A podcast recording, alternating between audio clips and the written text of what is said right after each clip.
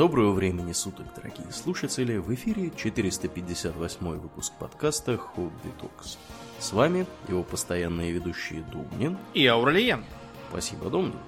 Итак, от тем стеклодувных и э, научно-технических в некотором роде мы переходим к темам менее осязаемым, но более масштабным. О чем мы, Думнин, поговорим сегодня? Сегодня мы поговорим об экономике и ее проблемах, часто называемых кризисами. Хотя надо вам сказать, что вообще словесная эквилибристика, связанная с э, описанием экономических проблем, она как только их не называет. Э, паниками когда-то называли, потом решили, что это плохое слово – стали называть кризисами, депрессиями. С э, середины 20 века про депрессии стараются не вспоминать, а говорят про рецессии. Uh-huh. Вот, короче, как только не называют, только все равно всем плохо. И от названия и суть не меняется. А, было бы очень хорошо, Урлиен, если бы вот э, издать указ, чтобы поднять всем бюджетникам зарплаты, а пенсионерам пенсии, там, тысяч до 40, допустим, да. хотя бы. Угу. А можно и выше, чтобы они вот как э, всякие японские пенсионеры там ездили по миру в темных очках и с фотиками да. демонстрировали. Здорово было так сделать, да? Угу. Только потом инфляция от этого вылезет такая, э, это только самый, так сказать, очевидный э, да, да. Э, очевидное последствие. Не обрадуется что, никто. Потому этого. что как только бюджетникам поднимут и, и пенсионерам поднимут, тоже, точно так же поднимут в магазинах цены на товары, которые покупают бюджетники и пенсионеры. На сахар, там, на масло, яйца, сосиски, пельмени, короче, на всякое. А, и те, кому ничего не подняли, почувствуют, что их ограбили, а те, кому подняли, почувствуют, что ничего не произошло абсолютно. В лучшем случае. Или э, здорово было выплачивать всем гражданам России, например, там, или Нор, там, Норвегии какой-нибудь, э, долю просто с углеводородных доходов бюджета. В Кувейте же вот так делают. Да. Э, просто в Кувейте это делают для граждан, а граждан в Кувейте процентов, наверное, там 10 где-то. Если не 5. Да, чтобы быть гражданином, там надо доказать, что твои предки были подданными Эмирата, бог знает в каком там году, то ли в 29-м, то ли еще в каком-то. Вот. Доказать это могут далеко не все. По этой причине получают что-то, бьют баклуши вот, вот, вот, меньшинство, то есть такое панство. А основное население страны это такие полукрепостные. Я помню, что несколько лет назад какую-то то ли кувейтскую, то ли катарскую бьюти-блогершу зачморили. Вот, потому что она высказалась, что вот приезжают там всякие пакистанки и жалуются, что у них паспорт отобрали. А вдруг она у меня там что-нибудь украдет или сломает. Как я с нее это получу? Ее все стали ругать, что она какая-то салтычиха. Да уж. И... Он такой, а что такого? Да, У нас да. нормально. Да, как будто это что-то плохое. Вот именно. А, или здорово бы было выдавать э, людям, например, молодым семьям, беспроцентный ипотечный кредит, чтобы они могли себе жилье приобрести, так сказать, без всяких переплат и прям, чтобы сразу. Ага. Только этого не получится, потому что тут же вырастет цена на недвижимость на примерную сумму максимального ипотечного кредита этого, который дают. Да, да. И получится, что ничего не случилось, только теперь квартиру вообще невозможно купить. Да. Так а что, ходить далеко за примерами на да. рынке недвижимости вообще так и есть всегда да. практически. То есть, а он у нас недавно, кстати, та же он, самая фигня была. Он всегда упирается, то есть цены на рынке недвижимости всегда доходят до такого уровня, когда люди еще могут купить жилище но при этом они должны 30-40 лет платить ипотеку банку. Вот, то есть, э, как бы дешевле не бывает никогда. Вот вы никогда не задумывались, почему так получается. А вот потому и получается, что если у людей есть бабки, они как бы сделают все, чтобы там у них хороший был вид из окна, высокий этаж, чтобы комары не залетали, вот это вот все в приличном районе, и вот э, в конечном итоге получается то, что получается, что цены на жилье, они всегда вот находятся где-то вот на, предел, на пределе доступности, да, для большей части населения, вот, э, а то жилье, которое доступно там для каких-нибудь супербогатых людей, оно им просто не интересно, потому что они, оно классом ниже, им нужно что-то более дорогое, как же я буду там с Петром Петровичем и Василием Васильевичем каким-нибудь да, э, сидеть да, сидеть, сидеть за одним столом, если у них пентхаус, а у меня квартира в Южном Бутово. Вот, или еще где. Так что да. Угу. А, или, например, вот мне уже 35 скоро стукнет. 35 ага. же, да? Я, я всем забываю, сколько мне лет. Вроде да. Пока я был помоложе, я еще помнил, а вот да. сейчас уже все. Что будет, когда я буду стариком, вообще, наверное... Ну вот, эм, я могу таким образом избраться в президенты под возрастному цензу. А, выдвигаю предвыборную программу э, «Догнать и перегнать экономический Китай», э, используя китайский же опыт. Зачем придумывать велосипеды, когда Китай уже все за нас придумал? А, то есть э, сделаем как они. Искусственно занижаем курс рубля к доллару. Вот как у них курс юаня искусственно заниженный, так и у нас. Да. Чтобы это вот как Байден все какие-то 200 рублей за доллар где-то ему какие-то бессовестные люди абсолютно обманули старика, вот, э, кинули его на бабки.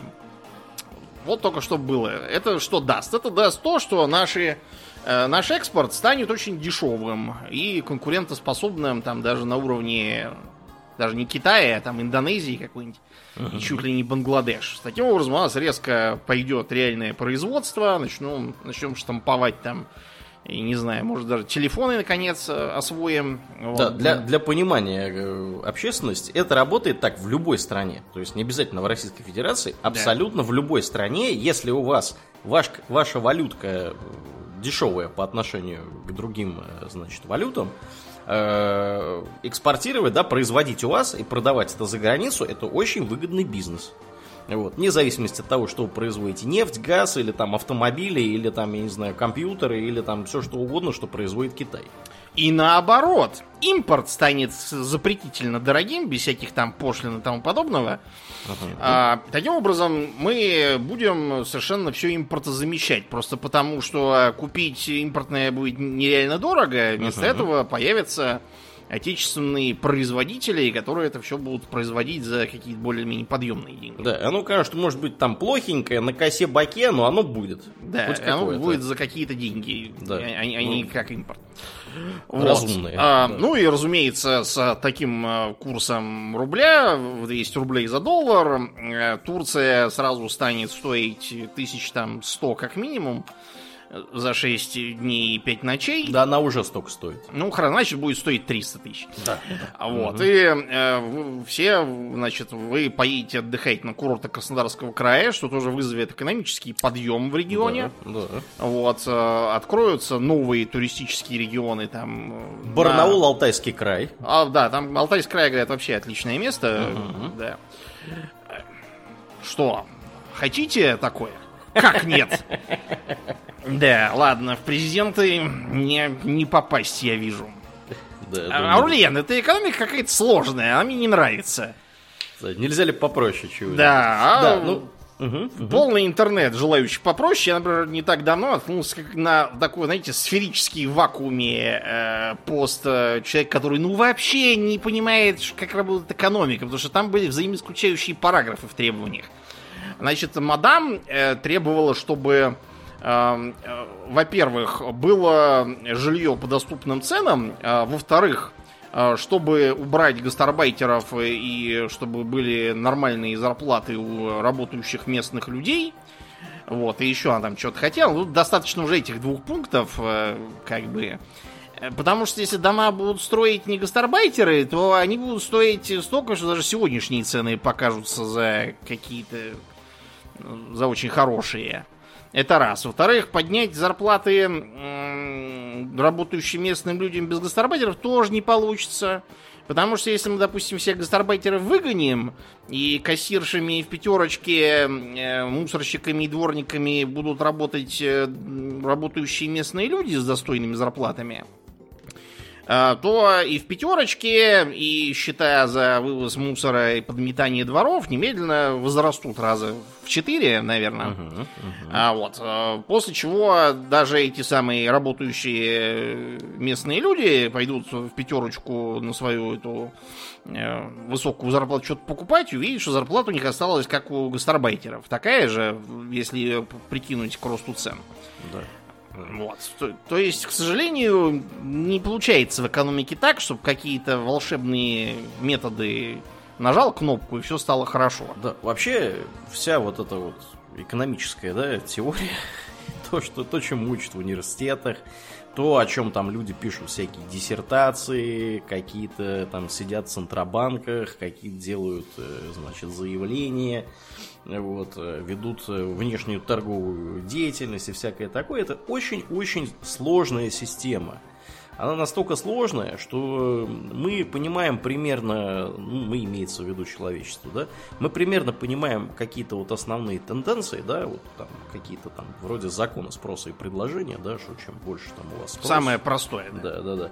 Вот, то есть какие-то вот тенденции несложные мы можем понять, а более сложные не можем, просто потому что это все чудовищно сложно и находится в состоянии вот такого вот малоуправляемого хаоса. Да, строго говоря, эквилибриум в экономике это практически недостижимая вещь. Мгм, То есть он может там на Вот. очень краткий срок Да. установиться, а потом окажется, что это было, было просто предвестником наступающего кошмара полного. Да, да, вот, это первый момент. Момент второй заключается в том, что когда вам люди говорят, что они в точности понимают, как устроена экономика, они вам точно врут. Потому что в Он точности... с тем же успехом Да. понимает, как устроен космос. Да-да-да, в точности понимать, как устроена экономика, никто не понимает. То есть мы там имеем какие-то, да, более-менее вот представления о том, как это все работает. Вот, опять же, мы сейчас говорим очень так вот на пальцах, да, вам объясняем. Это. Конечно, есть люди, которые профессионально всю жизнь занимаются исследованием разных экономических вопросов, каких-то вот узких. Понятно, что они, ну, вот свою предметную область обычно знают довольно неплохо, они могут примерно предсказать, что там будет происходить, да, там с какой-то точностью, плюс-минус. Вот. Но э, практически любой уважающий себя экономист, когда вы будете ему задавать конкретный вопрос, да, там, вырастет ли доллар, насколько он вырастет, там, какая будет ставка рефинансирования на конец года, он всегда вам будет говорить какие-то... как- так, разговор будет складываться, что значит... к- Какие-то...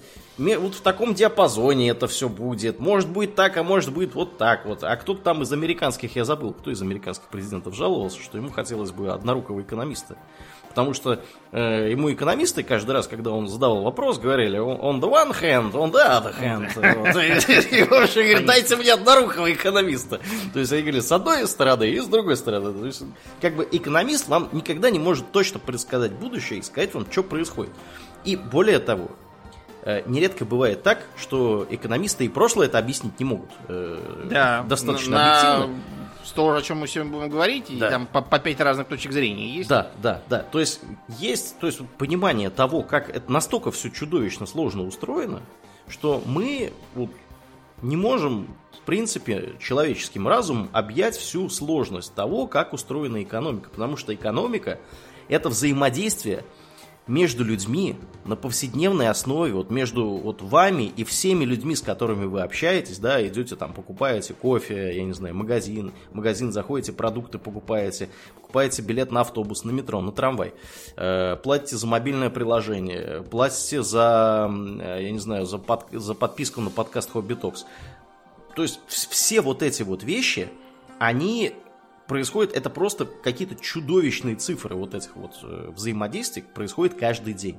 Это невозможно все уместить в какую-то там общую математическую модель, да, или что-нибудь такое. То есть мы можем говорить только о каких-то общих тенденциях, достаточно высокоуровневых, которые э, могут хорошо описывать ситуацию, то есть любые наши модели, да, они всегда описывают ситуацию э, с определенной долей детализации. Обычно э, там детализация очень, очень плохая, то есть мы какие-то вот глобальные процессы можем более-менее себе представить, да, ну, например, да, что повышение ставки рефинансирования должно снижать уровень инфляции в стране, да, вот как, например, жители России имели возможность наблюдать последние пару месяцев. Вот. То есть такие вещи мы примерно представляем. А что вот конкретно будет и какие конкретные будут цифры, это предсказать вообще абсолютно невозможно. То есть эта наука не точная. Да. А, по этой причине всякие а, экономические проблемы преследуют э, государство, в общем, с э, начала появления хоть какой-то экономики. В древние времена все было относительно просто, ввиду простоты самой экономики. Например, э, хрестоматийная проблема государств древнего мира и средневековья это так называемая порча монеты. То есть, проще говоря, попытки занижать реальное содержание драгоценного металла в монете при сохранении номинального курса. Это никогда не работает, никогда ни к чему хорошему не приводит, потому что э, рынок э, все это видит невооруженным глазом и начинает цены повышать. А при этом государство платит всякие жалования и прочие дела э, этой самой порченные монеты, и что еще хуже делает населению, и получается, что на рынке берут реальную цену, а зарплату платят бумажную. У нас вот так было во время медного бунта, когда догадались светлые головы налоги брать серебряной монетой, а, а зарплату платить медной, сказав, что она будет как серебряная. Класс. Чем это кончилось, сами можете прочесть в учебнике истории. Понятно уже из названия. Да, бунтом, собственно, и кончилось. Э, более широкие проблемы у Римской, например, империи были связаны с тем, что она достигла своих естественных э, географических, геополитических, я даже сказал, пределов. Э, приток рабов и добычи от завоеваний прекратился. Не то, что прям совсем некого стало завоевывать, просто Эм, на севере сидят нищие германцы в штанах, с них ничего кроме ничего, штанов ничего не снимешь. Взять, да, да. да. Э, на востоке парфяне, которые сами как бы с те штаны не сняли, Получилось, что притока рабов нет, э, приличной работой для свободного гражданина является земледелие, а земли тоже нет, потому что ее э, всю как-то постепенно перекупили и перебрали все латифундисты, обрабатывающие силами тех самых э, рабов, которых опять же не стало. В легионы никто не идет, потому что а, воевать с германцами, от которых ни добычи, ни прекрасных пленниц ничего нет, не хотят. Все только хотят хлеба и зрелищ, и, в общем, кончилось все это плохо в 473 году. В Китае тоже вот сплошь и рядом многие империи сталкивались с той проблемой, что крестьяне массово переходят в крепостное состояние. Э, подати и повинности они от этого государству не дают. Они теперь обязаны только своему хозяину. Ага. Хозяин тоже ничего не дает, вот, и попробовал заставить. И получается, что денег нет, жалований платить нечем, везде бунты, набегают кочевники, и, в общем, начинается круговорот династии, как обычно. Но это, в общем, были такие сравнительно скучные проблемы, а вот реально все пошло с развитием экономики в новое время, когда развитие мировой торговли, великие графические открытия, появление сколь-нибудь современного банковского дела и вообще капитализма – в том виде, в котором мы его воспринимаем, повлекло за собой э, цепочку э, разных неприятностей, которые обычно в западной историографии назывались маниями, а вот по современному это называется пузыри спекулятивные. Uh-huh. Uh-huh. Самым первым в Европе считается такой кризис, как тюльпаномания. Да. Э, мы вам, в принципе, уже рассказывали еще давно и про него, и, и про, например, тот э, эпизод из Столетней войны, когда в Англии за счет богатой добычи серебро котировалось как медь, золото как серебро, а медь вообще никак не котировалось. Вот это привело к э, инфляции, потому что многие не понимали, как, как же так, мы же вроде как награбили и разбогатели, почему мы вместо этого еще хуже обеднели. Да, не знали они экономики, Адам Смит бы им объяснил. Ну так вот, тюльпаномания в 637 году в Нидерландах, э, закончившаяся печально, заключалась в том, что э, была создана целая биржа по торговле тюльпанами. Э, все это выращивали тюльпаны, считалось, что это мега крутой цветок, всякие редкие луковицы, гибридные сорта и так далее и тому подобное, стоили бешеных денег. Постепенно биржа уже стала торговать не самими луковицами, а луковицами, которые привезут вот через полгода на таком-то корабле. Ага. Потом биржа стала торговать бумагами, которые позволяли получить через полгода луковицы на таком-то корабле, потом Ну, в общем, бумагами... почти фьючерсы, да. Ну, Почти. это фьючерсы, да, и были. В итоге торговля фьючерсами кончилась тем, что в 637-м кто-то сказал, подождите, а чем мы, собственно, торгуем этой бумагой тут по кругу? И все такие, да, действительно, и бум, и все, и, и нет никакой тюльпаномании, и все эти бумаги превратились, в общем, в бумаги. Да, здесь надо, здесь надо вот что сказать на, на эту тему. Да, обратите внимание, что э, с первым вот этим вот, э, значит, спекулятивным пузырем одновременно в одном предложении появляется слово биржа. Биржа это вообще достаточно новое изобретение человечества. Эм, Оно предполагает обычно что? Что у вас есть какой-то стандартный товар, который можно на этой самой бирже торговать, который можно торговать на этой самой бирже. То есть он как бы стандартного веса, размера, значит, Да. там, и его, Бочка он- в 160 да. литров. Да, он обезличен. Это вот не так, как вы раньше, да, в средние века приходили на ярмарку. Мне видели вот там- эту вот бочку. Да, да, вот эту вот бочку или вот эту вот конкретную корову, да? Ну, вот она мне нравится, а вот это вот мне не нравится. То есть здесь такого нет. То есть первый момент стандартные, стандартные товары э, обезличенные, а второй момент это значит денежки есть у людей для того, чтобы эти товары покупать. То есть у людей образовалось вот уже такое вот количество денег, что они могут, э, собственно, эти товары покупать в таком количестве, что их цена стремительно начинает расти. Вот. И опять же, этим мы обязаны промышленной рев- революции, да, и развитию разных там Массового э, производства. массового производства, банковских институтов, которые же. вас будут кредитовать. То есть вы можете там, значит, взять кредитик в банке, да, там пойти купить этих тюльпанов, потом кредитик банку отдать, и вот это вот все. То есть, как только мы переходим от вот этой вот экономики, да, когда куча феодалов сидит на местах, им приносят там, э, значит, там два бушеля пшеницы, там поросенка, 4 курицы, 80 яиц, вот, и вот это вот все. И, а денег нет ни у кого, про- просто потому что тупо никто ничего не производит в таких количествах, чтобы эти бабки откуда-то брались, да, кому-то что-то продавать за эти самые деньги. То есть деньги это большая редкость, да, вот в средневековой экономике.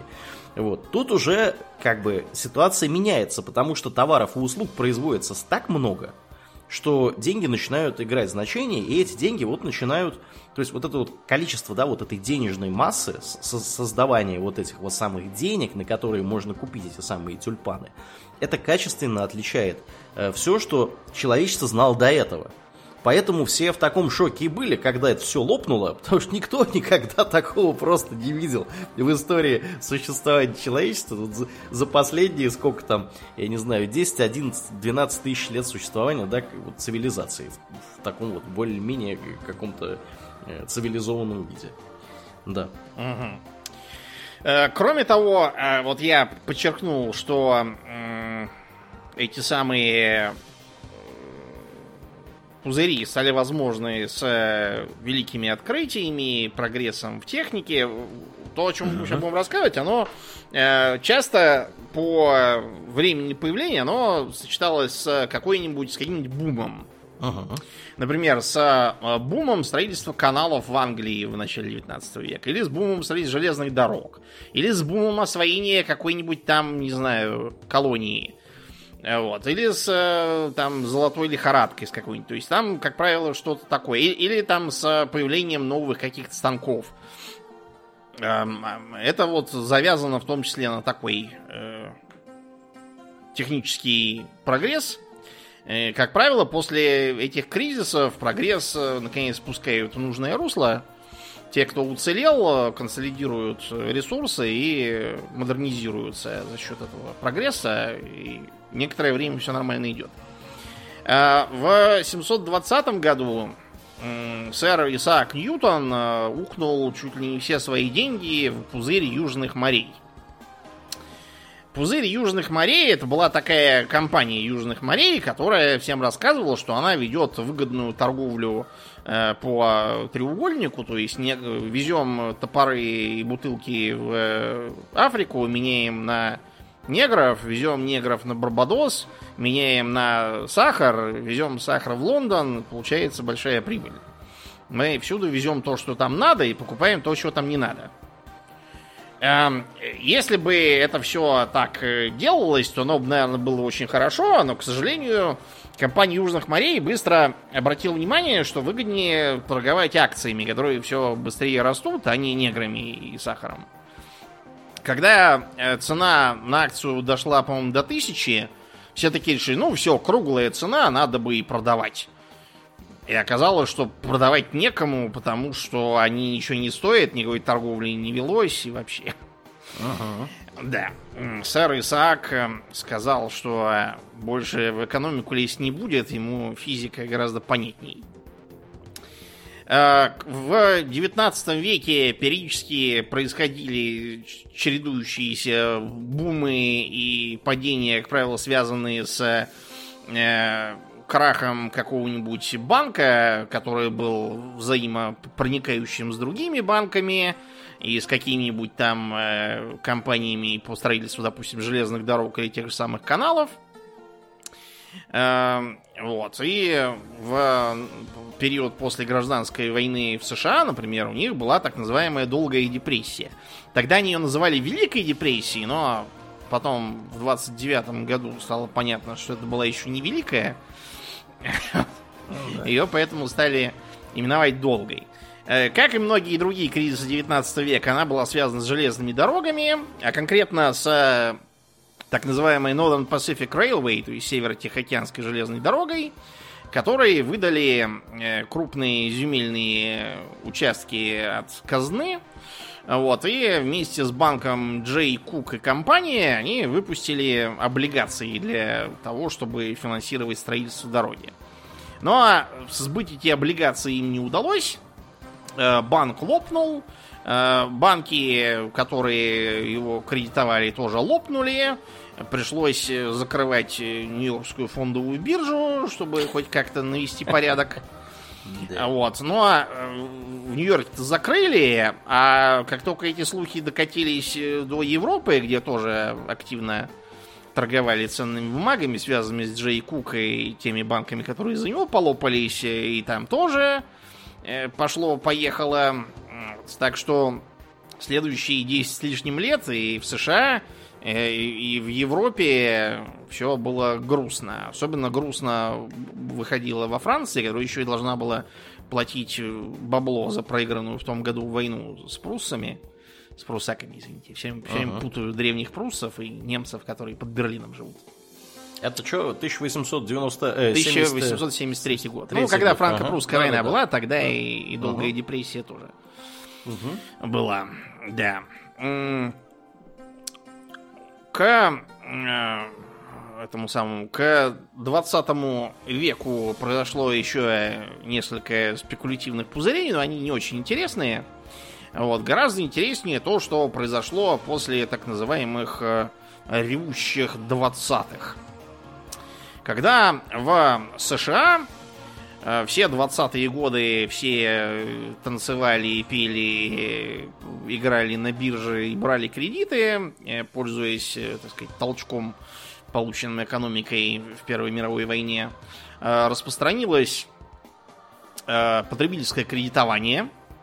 Э, Был такой лозунг э, «Живи сейчас, плати потом», который сбылся несколько не так, как предполагали рекламщики. Да.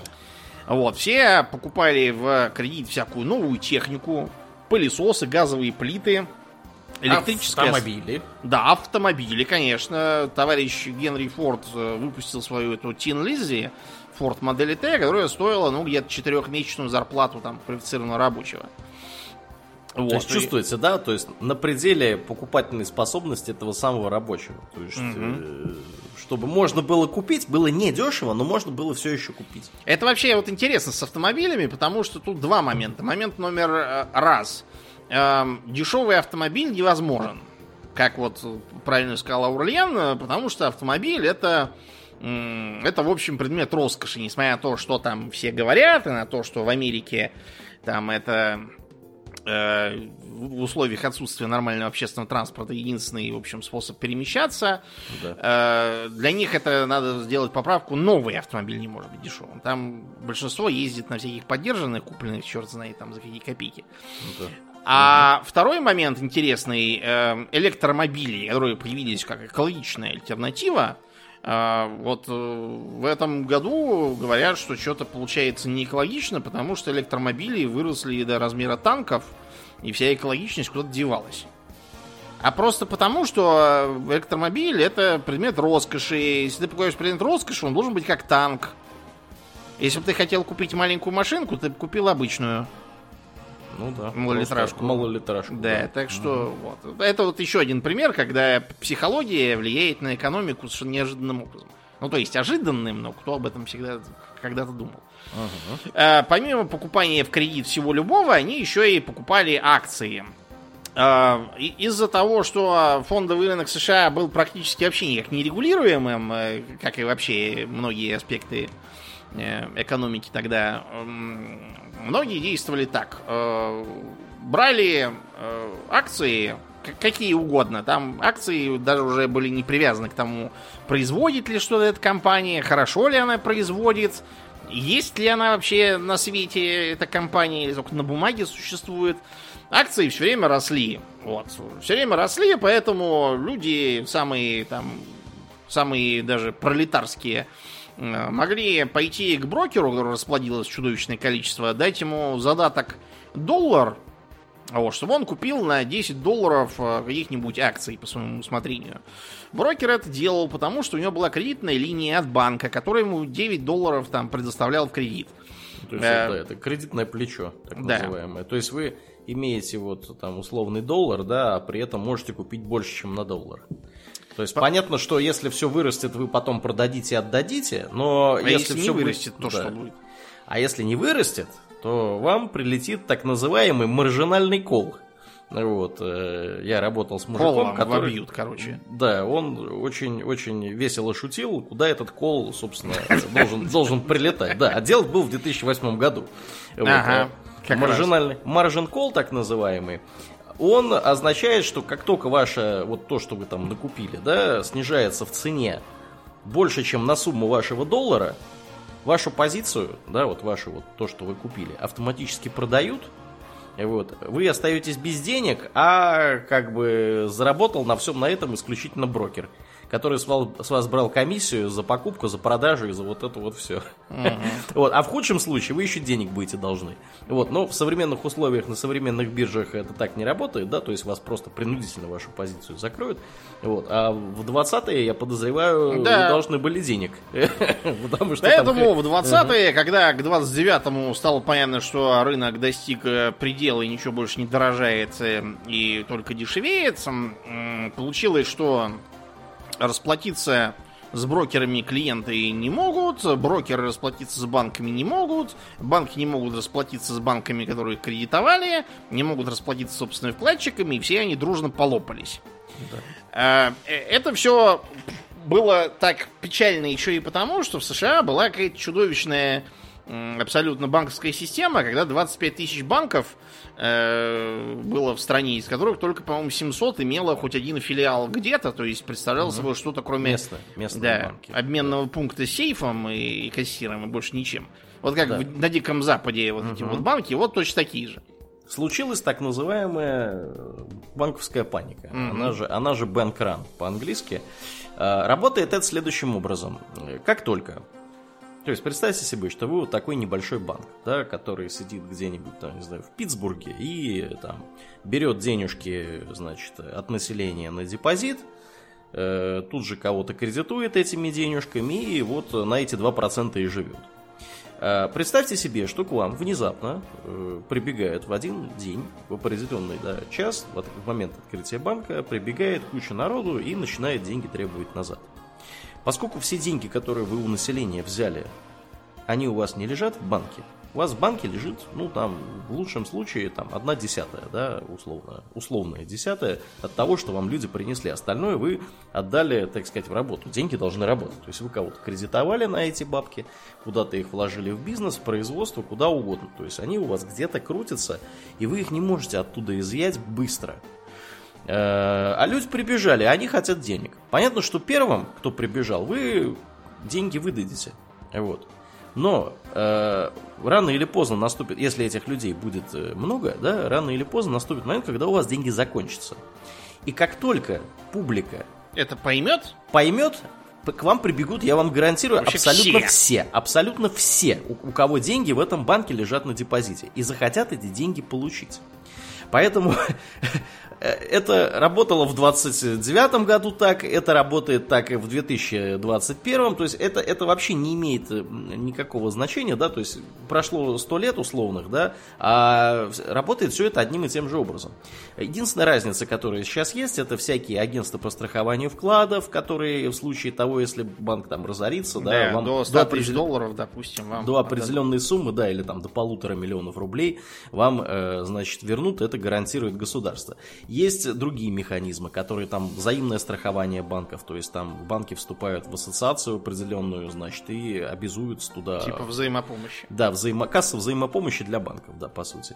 То есть для... есть разные механизмы, чтобы от этого страховаться, вот. Но, понимаете, э, даже эти механизмы работают плохо, если это у вас происходит не в одном каком-то конкретном а банке в Питтсбурге, а вообще в 25 тысячах всех банков по стране. Вот. И в этом случае тут уже поздно пить боржоми, и э, вся вот эта история, она базируется на том, насколько банки в условиях кризиса ведут себя уверенно. И насколько они демонстрируют уверенность в том, что они смогут по своим обязательствам расплатиться со вкладчиками.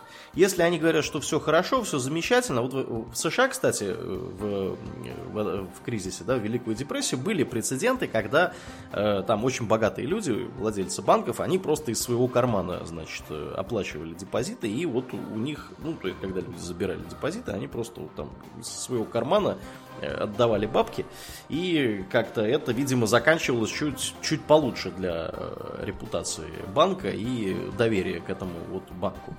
А в остальных случаях все это заканчивалось очень печально, потому что банк, он, ну, банкрот фактически, mm-hmm. да, то есть он деньги куда-то вложил, там, на 20 лет, да, например, представьте, что они в ипотечные кредиты эти деньги вкладывают, ипотеку люди возвращают там 15, 20, 30 лет.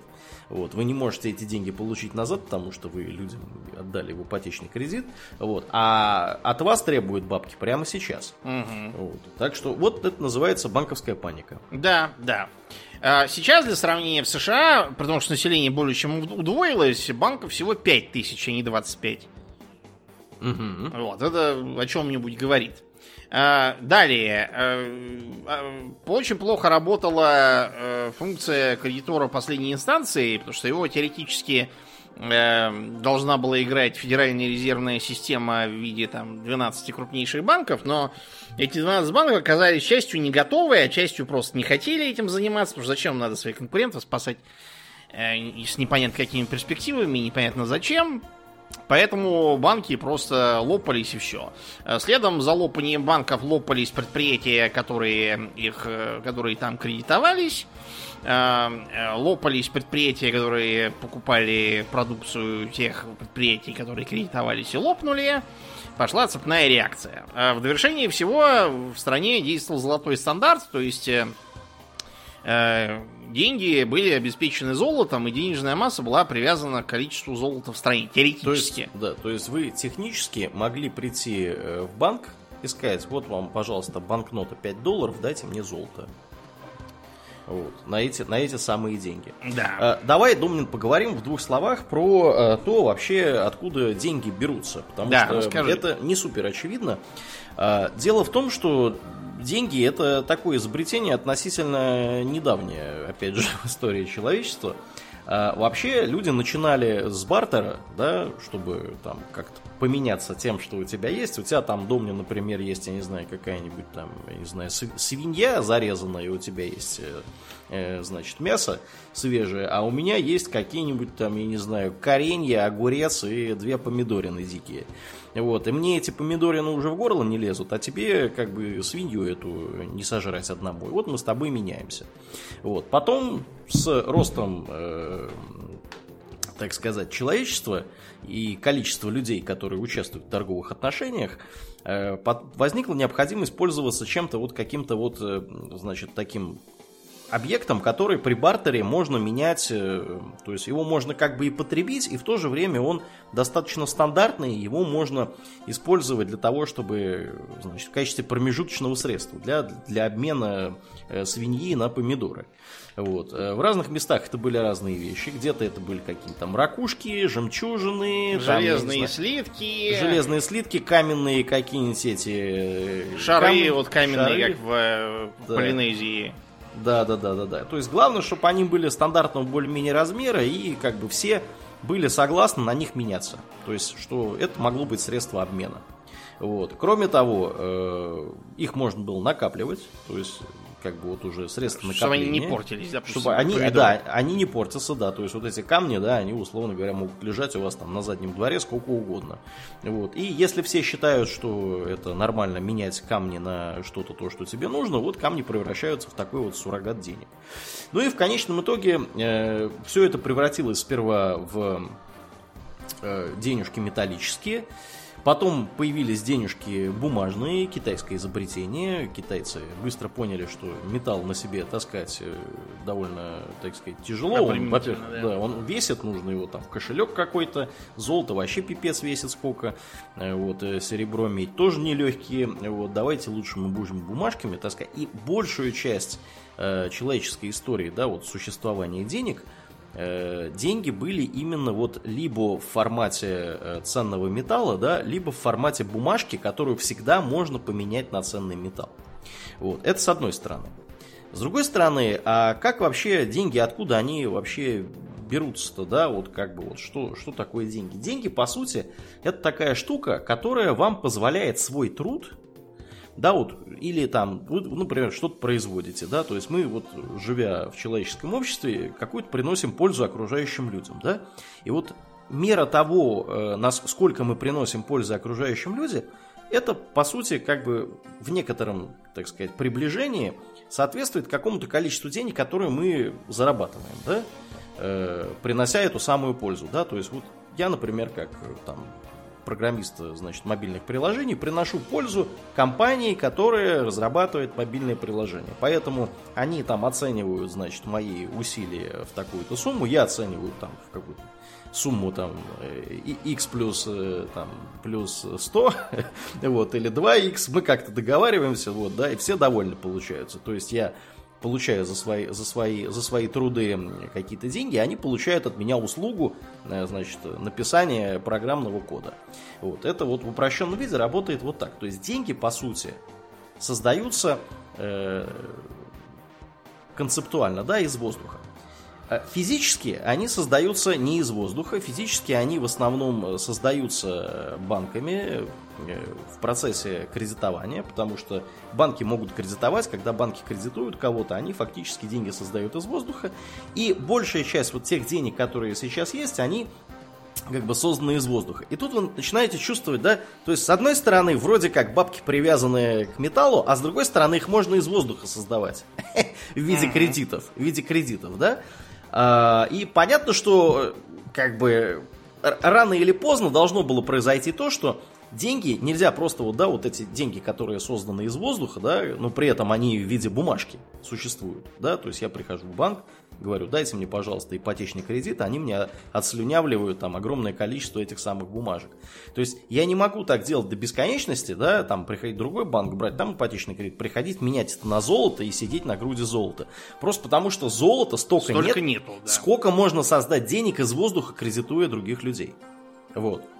И э, вот, собственно, это является причиной того, что рано или поздно золотой стандарт должен был умереть. Поэтому все наши денежки, которые сейчас есть вообще в человеч... у человечества, да, это по сути как бы частично э, наш с вами труд, да, то, то, что мы можем как бы товары и услуги производить, а частично это по сути желание людей и обещание людей заплатить за какой-то кредит, да, то есть, который они берут для того, чтобы там купить товары и услуги себе.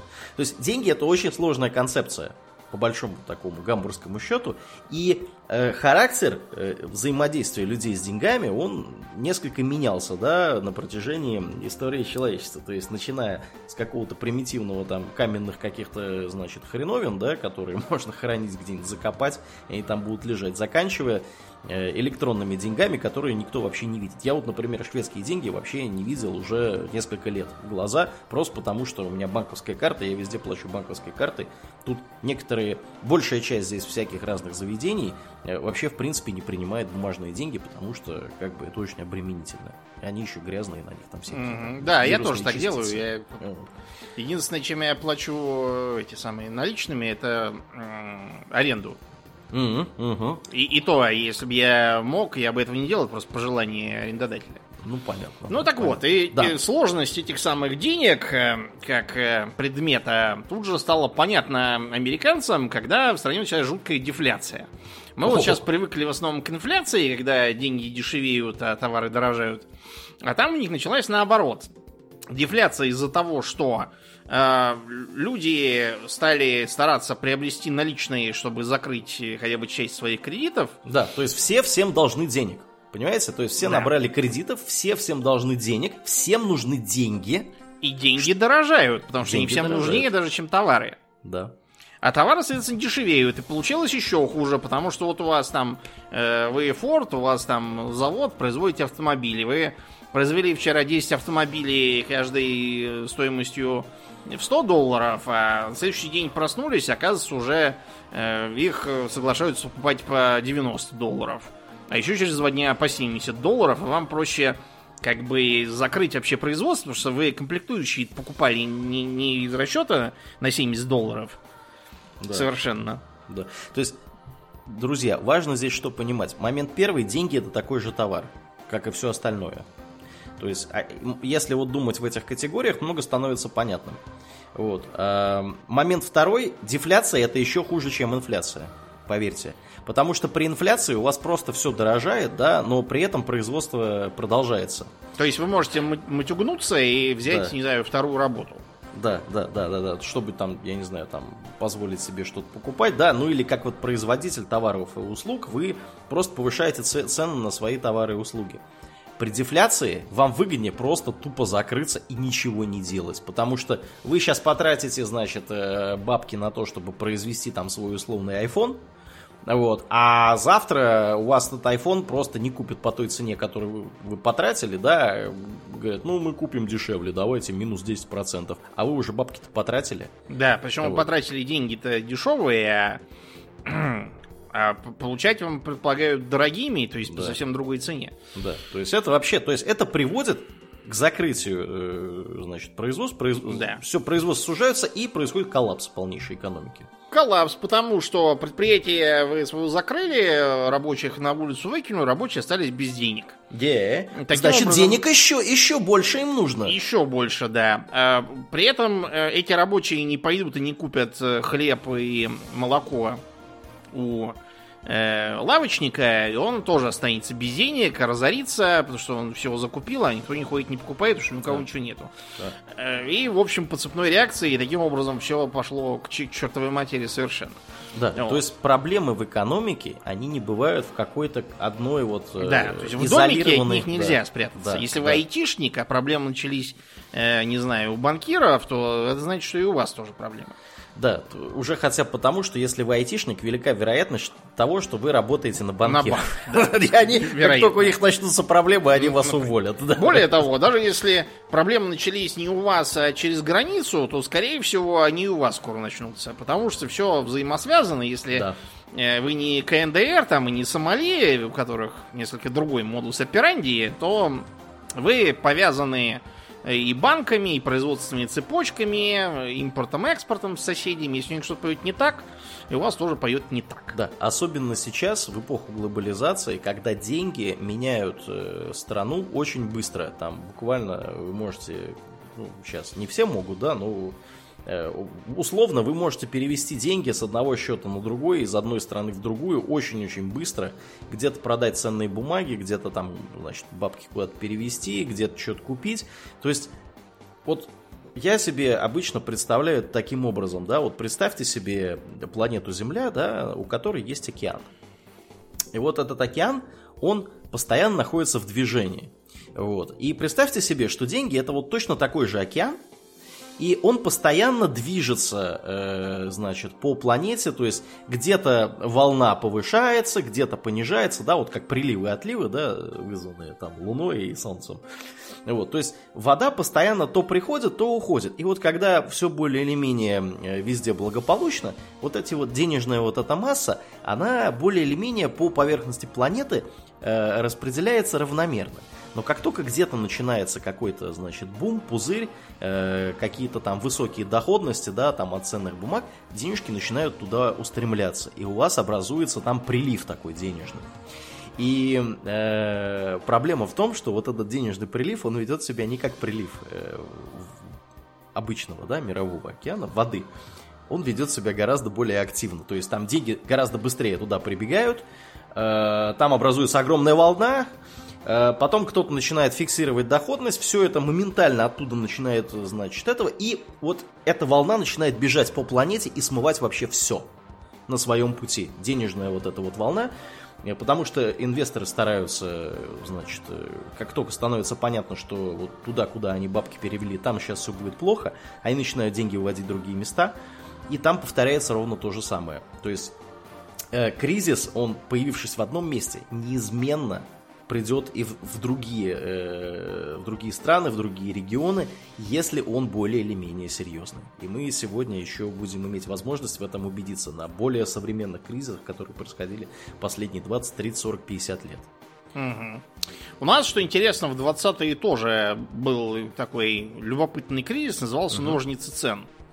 Так. А, термин придумал Троцкий, просто потому что график э, цен на промышленные товары и на хлеб э, выглядел как ножницы. Промтовары вверх, а ну, хлеб вниз. Дело в том, что тогда у нас шел НЭП, и э, хлеб у деревни, вместо того, чтобы, как раньше, реквизировать э, по продразверстке, оставляя им только минимум, на котором можно ноги протянуть, ну и кроме того, зачем ты будешь сажать? Если все отберут кроме минимума, так я и сажать буду минимум. Ну да. Что ради ты мне горбатиться? Угу. Вместо этого ввели так называемый продналог, то есть ты что-то должен отдать, все остальное твое. То есть это прямой смысл как можно больше выращивать. Так вот, эм, из-за всяких перекосов, связанных там с э, кучей посредников, э, всяких бизнесменов, э, непманов. Ну, там бизнесмены были такие, типа, во многом паразитического э, толка. То есть, это как 90-е примерно было у нас. Из-за этого промтовары, несмотря на дрянное качество по сравнению с довоенным, стоили гораздо дороже. Вот. И крестьяне решили, что проще просто хлеб не продавать, раз что так плохо, а оставить себе. Поэтому, предпринимаясь там титанические усилия по оптимизации и снижению цен, удалось там добиться кое-чего. Э, подобная ситуация потом повторялась еще несколько раз, что в итоге привело к сворачиванию НЭПа. А в 1973 году произошел так называемый нефтяной шок. Для разнообразия связанный на сей раз не с банковской паникой, а с ресурсами. Потому что в 1973 году произошла так называемая война судного дня.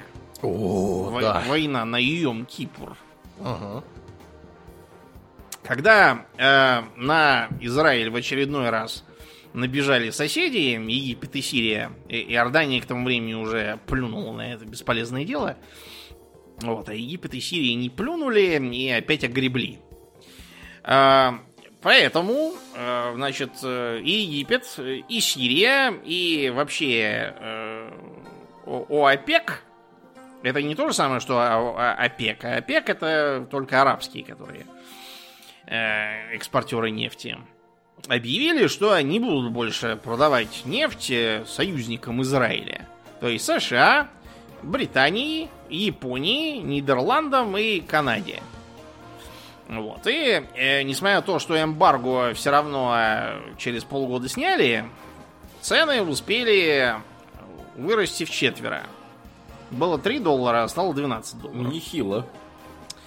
Вот. Этот кризис очень здорово повлиял на э, сознание, экономику и вообще много на что.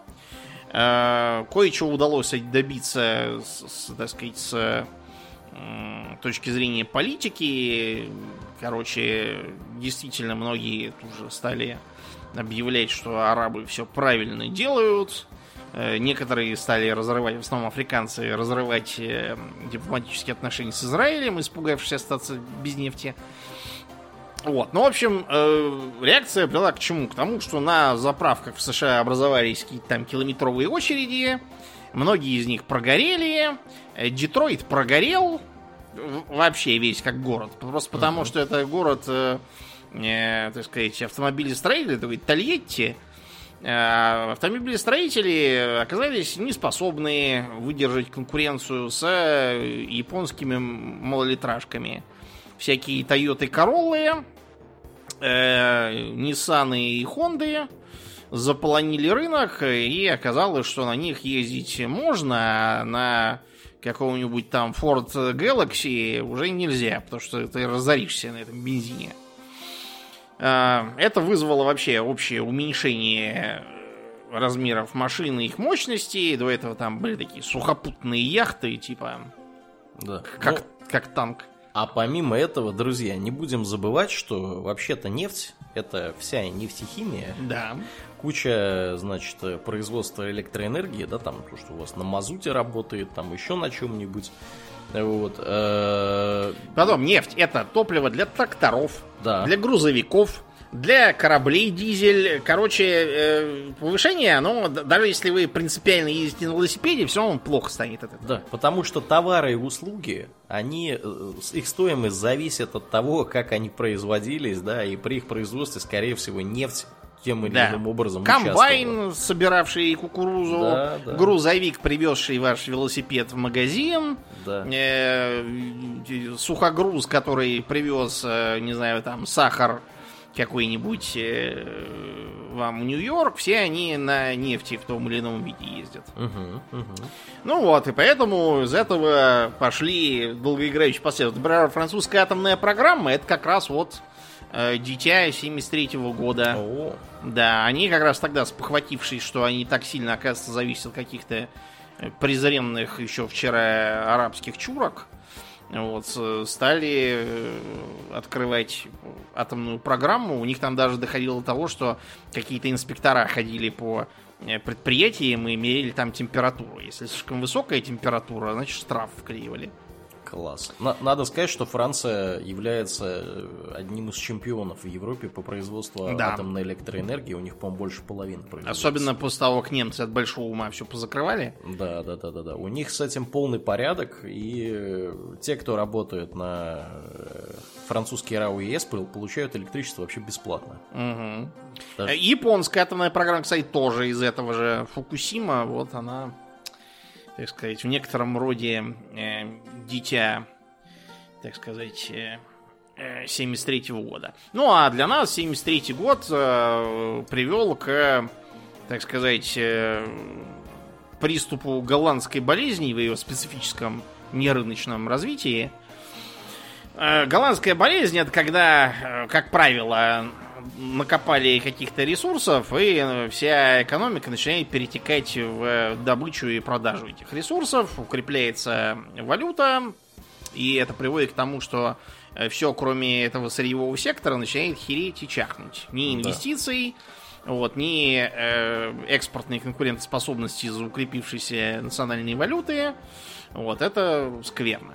Э, у нас это привело к тому, что вместо того, чтобы Э, развивайте Косыгинскую реформу и вообще думать головой о том, что надо экономику как бы реформировать, а то она со времен Сталина, в общем, не сильно поменялась, а тогда были другие времена. А наши решили, э, теперь будем продавать по трубопроводу дружба.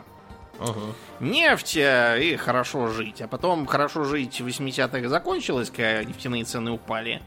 Вот. И началось у нас новое политическое мышление, и прочие дела, которые в итоге привели к тяжелым 90-м. 90-е отметились э, двумя крупными экономическими шоками для нас. Э, первый был после того, как Советский Союз в 91-м развалился, вот, и была проведена так называемая гайдаровская шоковая терапия. Эм, то есть были, в общем, э, отпущены э, цены. Э, в итоге все сбережения населения превратились в батон колбасы, потому что средняя годовая инфляция за 91 составила 300%. Гиперинфляция. Да. Это означает, что если у вас там лежало денег на автомобиль в банке, вы не могли этот автомобиль купить, потому что был дефицит. Вы ждали, что сейчас придет рынок и начнется товарное изобилие, но оказалось, что рынок пришел, изобилие началось, а денег у вас не, стало. А вот. Это был первый шок. Но он, как бы, с точки зрения экономики особого интереса не представляет. Гораздо веселее получилось в 98 году. А, кризис э, был вызван целым рядом причин, которые, в принципе, коренились э, в, скажем так, э,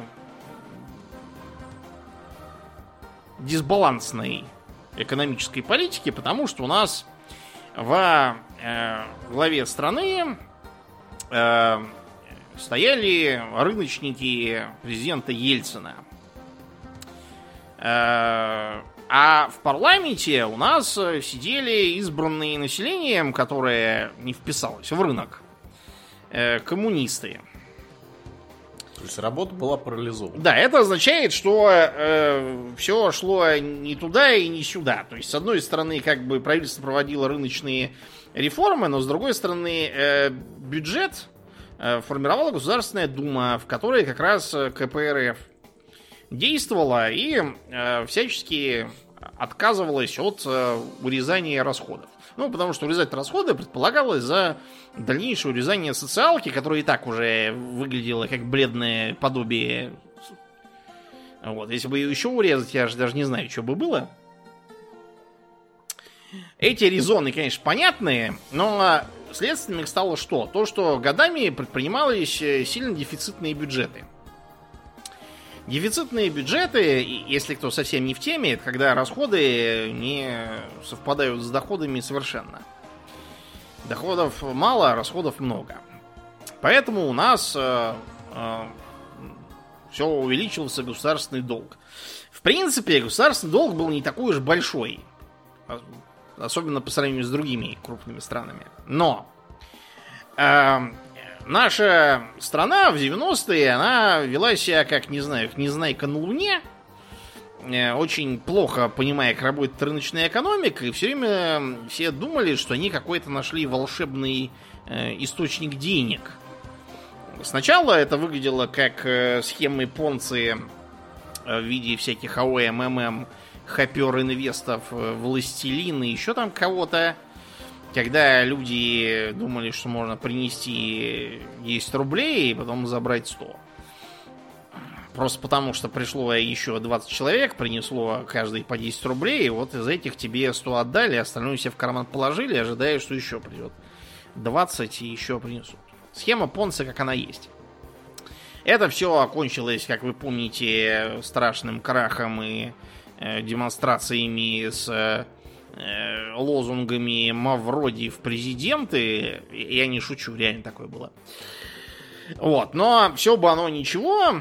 У нас он недавно какая-то финику тоже схема Понцы обнаружилась. И да, тоже... они постоянно об... да. обнаруживаются, просто они не всегда до таких размеров дорастают, как финика. Да, это, в принципе, печальная реальность, не надо быть дураком.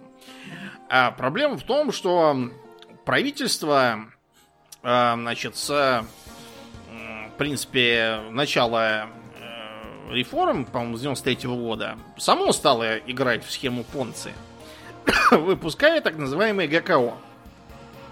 То есть государственные краткосрочные облигации, которые выпускал Центробанк. Это были как бы, э, в общем, обычные облигации государственного займа, которые предлагалось покупать э, э, там иностранцам и нашим, в общем, кто хочет, тот покупает.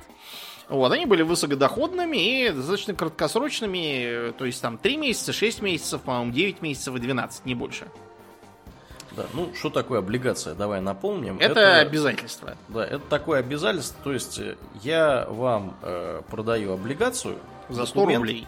Да, документ, который предполагает, что вы можете мне эту бумагу через определенный промежуток времени вернуть, а я вам верну бабки.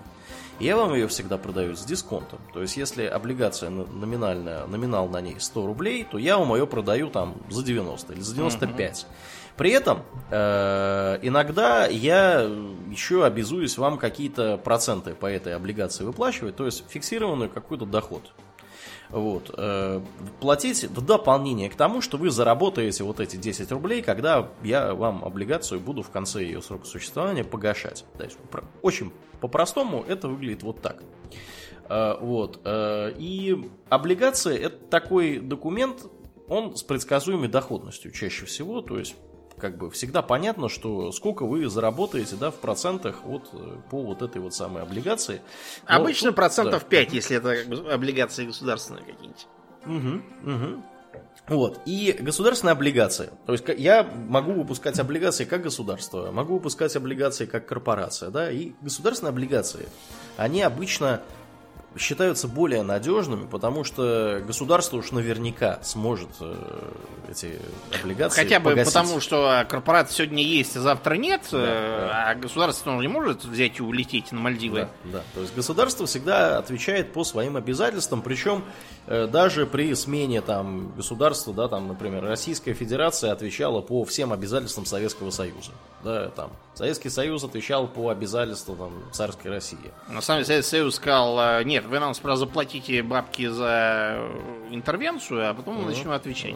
Нам да, сказали, ну, идите в жопу, и на этом все закончилось. Да, ну, Россия точно отвечала по Но смысл в том, Союза, что да. нам угу. потом до конца Второй мировой никто ничего взаймы вообще не давал в принципе. Да, да, да. Вот, это вот, да, вот, пожалуйста, так работают облигации. Да, ГКО, да. Ну, да, значит, эти самые ГКО предлагали не 5%, которые я сейчас озвучил, обычные, а там 40, 50, там чуть ли не до 60% доходило в, на пике маразма. А, дураку понятно, что а, зарабатывать такие бабки в российской экономике, чтобы платить по таким чудовищным облигациям, было нереально. А, по этой причине э, дивиденды, ну не дивиденды, я имею в виду доходность по этим облигациям общую обеспечивали просто выпуском Э, новых облигаций ГКО. Ну да, то есть э, рефинансирование, по да, сути. Да, по да. принципу Трещиного кафтана. Да, друзья, еще раз, да, по-простому, чтобы для тех, кто вдруг тут потерял нить повествования, в начале 90-х в России была очень мягкая бюджетная политика, то есть бабок тратили много, но при этом зарабатывали немного когда у вас дефицит бюджета, его нужно как-то покрывать. Как покрывать? Давайте выпускать облигации. То есть давайте брать в долг, обещая отдать э, денежки потом. Если э, мы не можем отдать денежки, э, вот когда надо отдать, мы берем еще в долг. То есть мы выпускаем новые облигации, отдаем, значит, э, из полученных денег, значит, по старым облигациям наши обязательства закрываем. Это нормальная практика. Это не является никаким преступным. Да. То есть да, это даже да. может быть полезно для экономики, например, э, если, скажем, держателями облигаций являются ваши же граждане. Как да, в Японии, да, например. Да, да, это да. дает вам, значит, вашим гражданам деньги, вы можете быть уверены, что не какие-то там иностранные злодеи вам сейчас придут и потребуют. Угу, угу. Вот, а ваши же люди, вот, это нормально. Да. Но... Более того, более того, Многие страны так живут десятилетиями. Те же самые Соединенные Штаты должны очень много денег. Вот. Но поскольку все уверены в том, что Соединенные Штаты расплатятся по своим обязательствам, им дают в долг еще больше денег, чтобы они возвращали те деньги, которые они должны. У них огромное количество этих облигаций выпущено. Да. Я прям представляю, будет кризис, когда это все грохнется. Ну ладно, будем надеяться, что это будет да, я, я думаю, что да, не при нашей жизни да. это произойдет. Ну, и очень хорошо. Так вот, проблема, понимаете, тут даже не столько в том, что это схема Тришкиного кафтана, хотя и это тоже уже плохо. Тришкин кафтан никогда ничем хорошим не заканчивается в экономике. Дело в том, что э, эти самые... Вот хорошо, вот мы выпустили эти облигации, какая-нибудь там, не знаю, фирма Happier Invest там условно их у нас купила, uh э, получила свои 60% доходности. Теперь Happier Invest пойдет и на свои эти доходы построит заводы и начнет двигать реальный сектор экономики. Нет, не пойдет. Она еще купит ГКО и потом еще ГКО, потому что на кой хрен ей нужен какой-то завод, у которого еще неизвестно, что там будет, когда тут он может до 60% получать.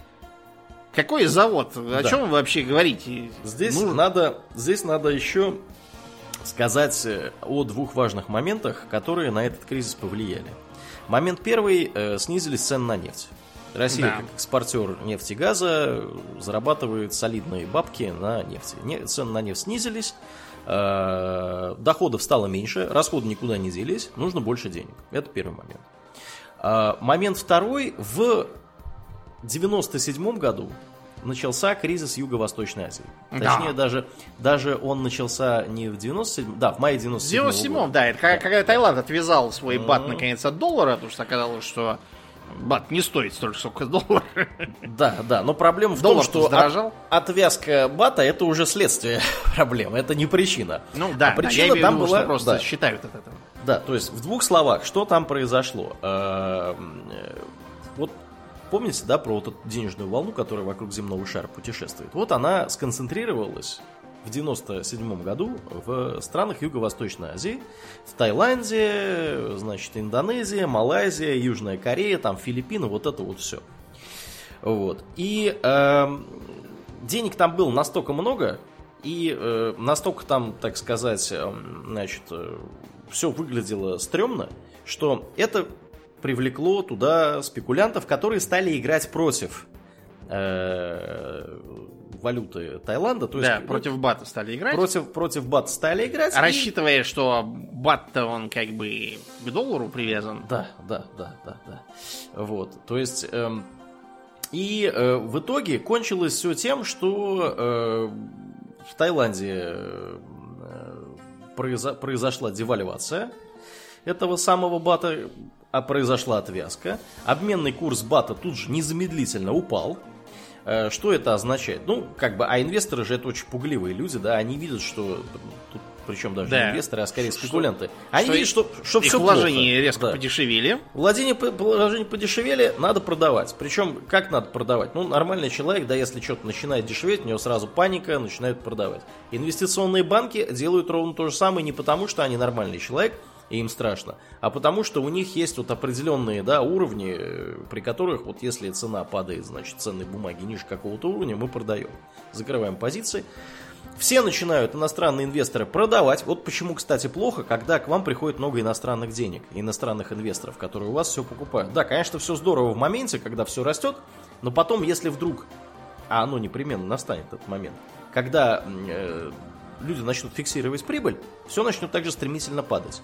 И вот фондовый рынок Таиланда э, упал э, на три четверти там буквально за несколько дней. То есть все подешевело, все иностранные инвесторы вышли с фондового рынка Таиланда. Вот. И ровно то же самое начало происходить в соседних странах, потому что как бы Главным там тоже... образом это была Индонезия, Малайзия, Южная Корея. Да, да. А, Гонконг да. тоже, кстати, накрыла. Да, да, Чуть да, да, да. Вот. И, а как это работает, друзья? Работает очень просто. Все такие сидят, смотрят. Так, в Таиланде все накрылось медным тазом. Кто следующий будет? А вот, пожалуйста, соседние страны. Оттуда тоже выводим бабки. Вот. Все начинают выводить бабки. Э, и э, это все начинает двигаться куда-то дальше. А, извините, Российская Федерация в 98 году, когда до нее докатилась волна происходящего, это вообще тоже развивающаяся страна, развивающийся рынок, так называемый. Вот. И это тоже достаточно рискованный рынок, на котором можно много заработать, но и на котором можно бабло потерять. И, естественно, если у вас вы терпите убытки, да, как инвестиционная компания, инвестиционный банк, вы терпите убытки в Юго-Восточной Азии, вам нужно как-то эти убытки закрывать. Да, платить там зарплаты, по обязательствам по своим расплачиваться, и вот это вот все. Вы начинаете выводить деньги отовсюду, в том числе и из России. Да. Э, И что это означает? Вы иностранный инвестор, вы, значит, имеете ценные бумаги российские, да, Газпром, Сбербанк, что угодно. Начинаете их продавать за рубли. А, Рубли менять на доллары. Доллары вы к себе, значит, э, забираете, да, там вот э, рубли остаются, остаются в России. Что это означает? Что доллар начинает дорожать, потому что его нужно все больше и больше, а рубль начинает дешеветь.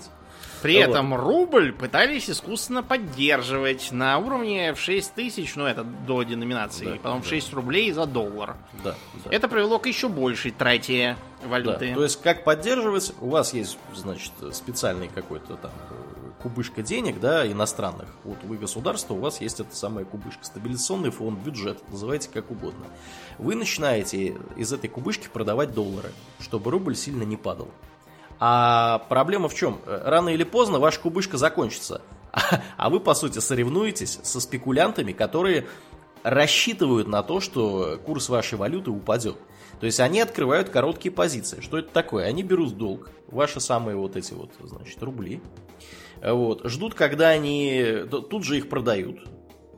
Ждут, когда рубли упадут еще больше. Покупают их назад и отдают, значит, свой долг, и они на этом заработали. То есть они, по сути, купили то же самое за, за дешевле, да. Вот, и деньги на этом, на этом заработали. Вот. И в итоге получается, что вот те же самые спекулянты, которые прибежали в Таиланд, они прибежали и к вам тоже. Вот. А вы не можете замещать э, вот эти вот, да, падение вашего рубля, вы не можете его компенсировать из своего, значит, бюджета до бесконечности, еще и потому, что у вас притока, притока, значит, нефтедолларов нету. У вас цены на э, нефть и газ снизились, то есть вы меньше получаете э, от продажи нефти и газа. То есть сложилась Меньше ситуация- валюты получаете. Да, меньше валюты получаете. То есть у вас просто тупо нет валюты.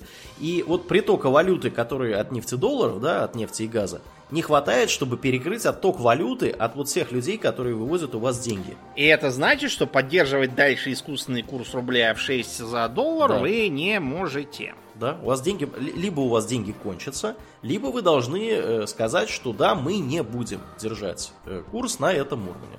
Потому что, потому что это психологический момент очень важный, друзья.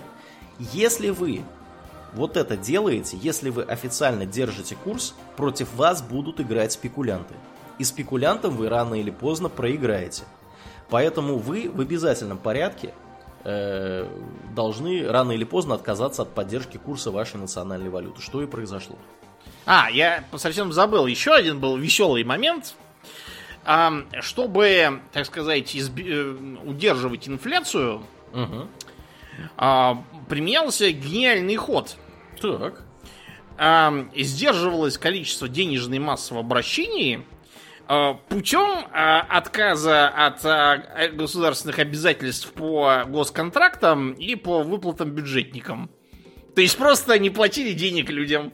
Класс. Гениальный Вот ход, это- да? Это супер, да. Это, конечно, Шикар. супер. Вот, вот, э, вот, э, То кто есть бы еще... деньги, да, деньги дорожают, их ни у кого нет, а вы их еще как бы приток их вот к этим самым бюджетникам вы ограничиваете. То есть людям, людям просто тупо негде брать деньги. Да, и то есть э, люди там Класс. реально ходили по полгода на работу бесплатно. Да, да, да. вот, да. э, сидели на рельсах на всяких. Стучали касками. Да, стучали касками, получали зарплату галошами, э, переходили на обмен на бутылки водки. Ага. а Вот. э, То есть, то есть, понимаете, когда у вас вот это все происходит, вот это полное разложение, да, экономическое, вы начинаете, возвращаетесь к бартеру. По Да. сути, да, у вас валютой становится алкоголь, местами паленый. Э, хорошо, еще момент. Некоторые скажут, ладно, Христос с ним, э, с курсом рубля, а как это с инфляцией-то связано, друзья? Спросите вы нас. Отвечаем. В Российской Федерации образца конца 90, 90-х, да, да, 98 98 года. да. все, что можно было развалить по, чаще, по части производства, да, уже было развалено. То есть не производилось ни хрена. Да, не производилось ни хрена, все покупалось из-за границы. Везде по турецкий сути- импорт. Да-да-да. По сути, мы как бы условно, да, продаем нефть-газ, а на вот эти деньги покупаем все остальное. Ножки Буша, э, штаны, Компьютеры, компьютеры, кстати, да, да. видеомагнитофоны, телевизоры, там, я не знаю, да, вот это вот все. То есть, все вот это внезапно становится дороже просто тупо потому, что вы это покупаете из-за границы за доллары, а доллар вдруг подорожал. Поэтому падение курса вашей валюты автоматически означает инфляцию, и чем больше ваша страна зависит от импорта товаров и услуг, тем больше будет эта инфляция. Понимаете, если вы сильная экономика и вам по барабану, конечно, да, то, что вы валютку свою снизили, но при этом производите все внутри страны, как Китай, например, Да. любит это делать.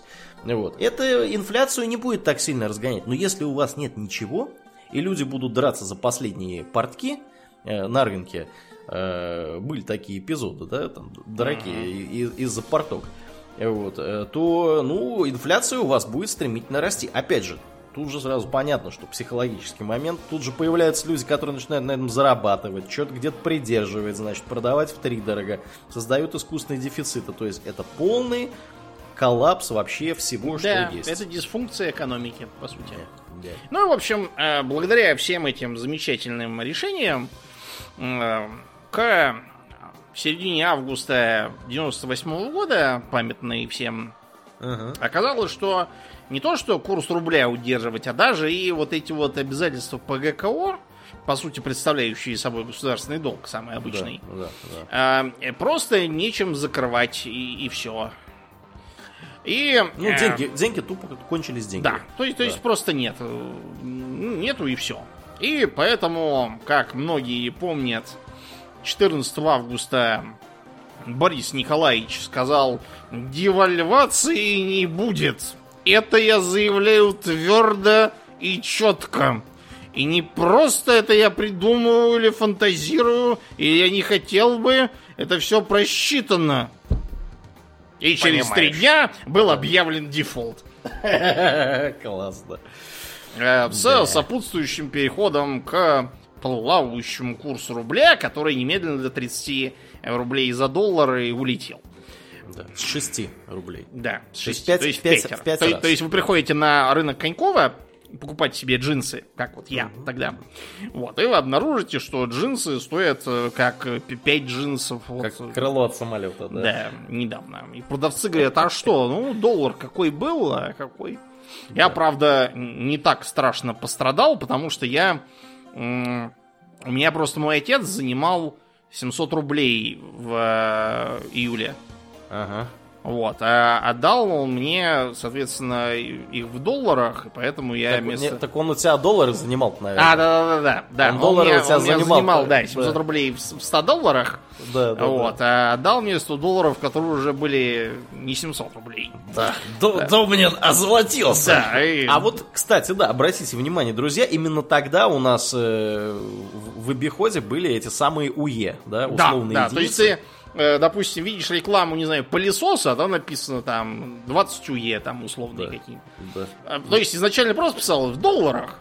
Вот у меня, например, этот самый журнал за 97 год э, э, «Страна игр», там э, статья про то, как наладить локальную сеть, там напишешь там, э, значит, Ethernet, там э, стоит столько-то долларов, там глушилка, там терминатор стоит столько-то долларов, кабель там стоит за 100 метров столько-то долларов. Тут, конечно, была причина еще и в том, что он э, не только в России э, продавался, а там и на Украине, э, чтобы не путать людей, но основная причина именно в том, что черт его знает, сколько там рублей будет стоить, да, а вот сколько да. долларов.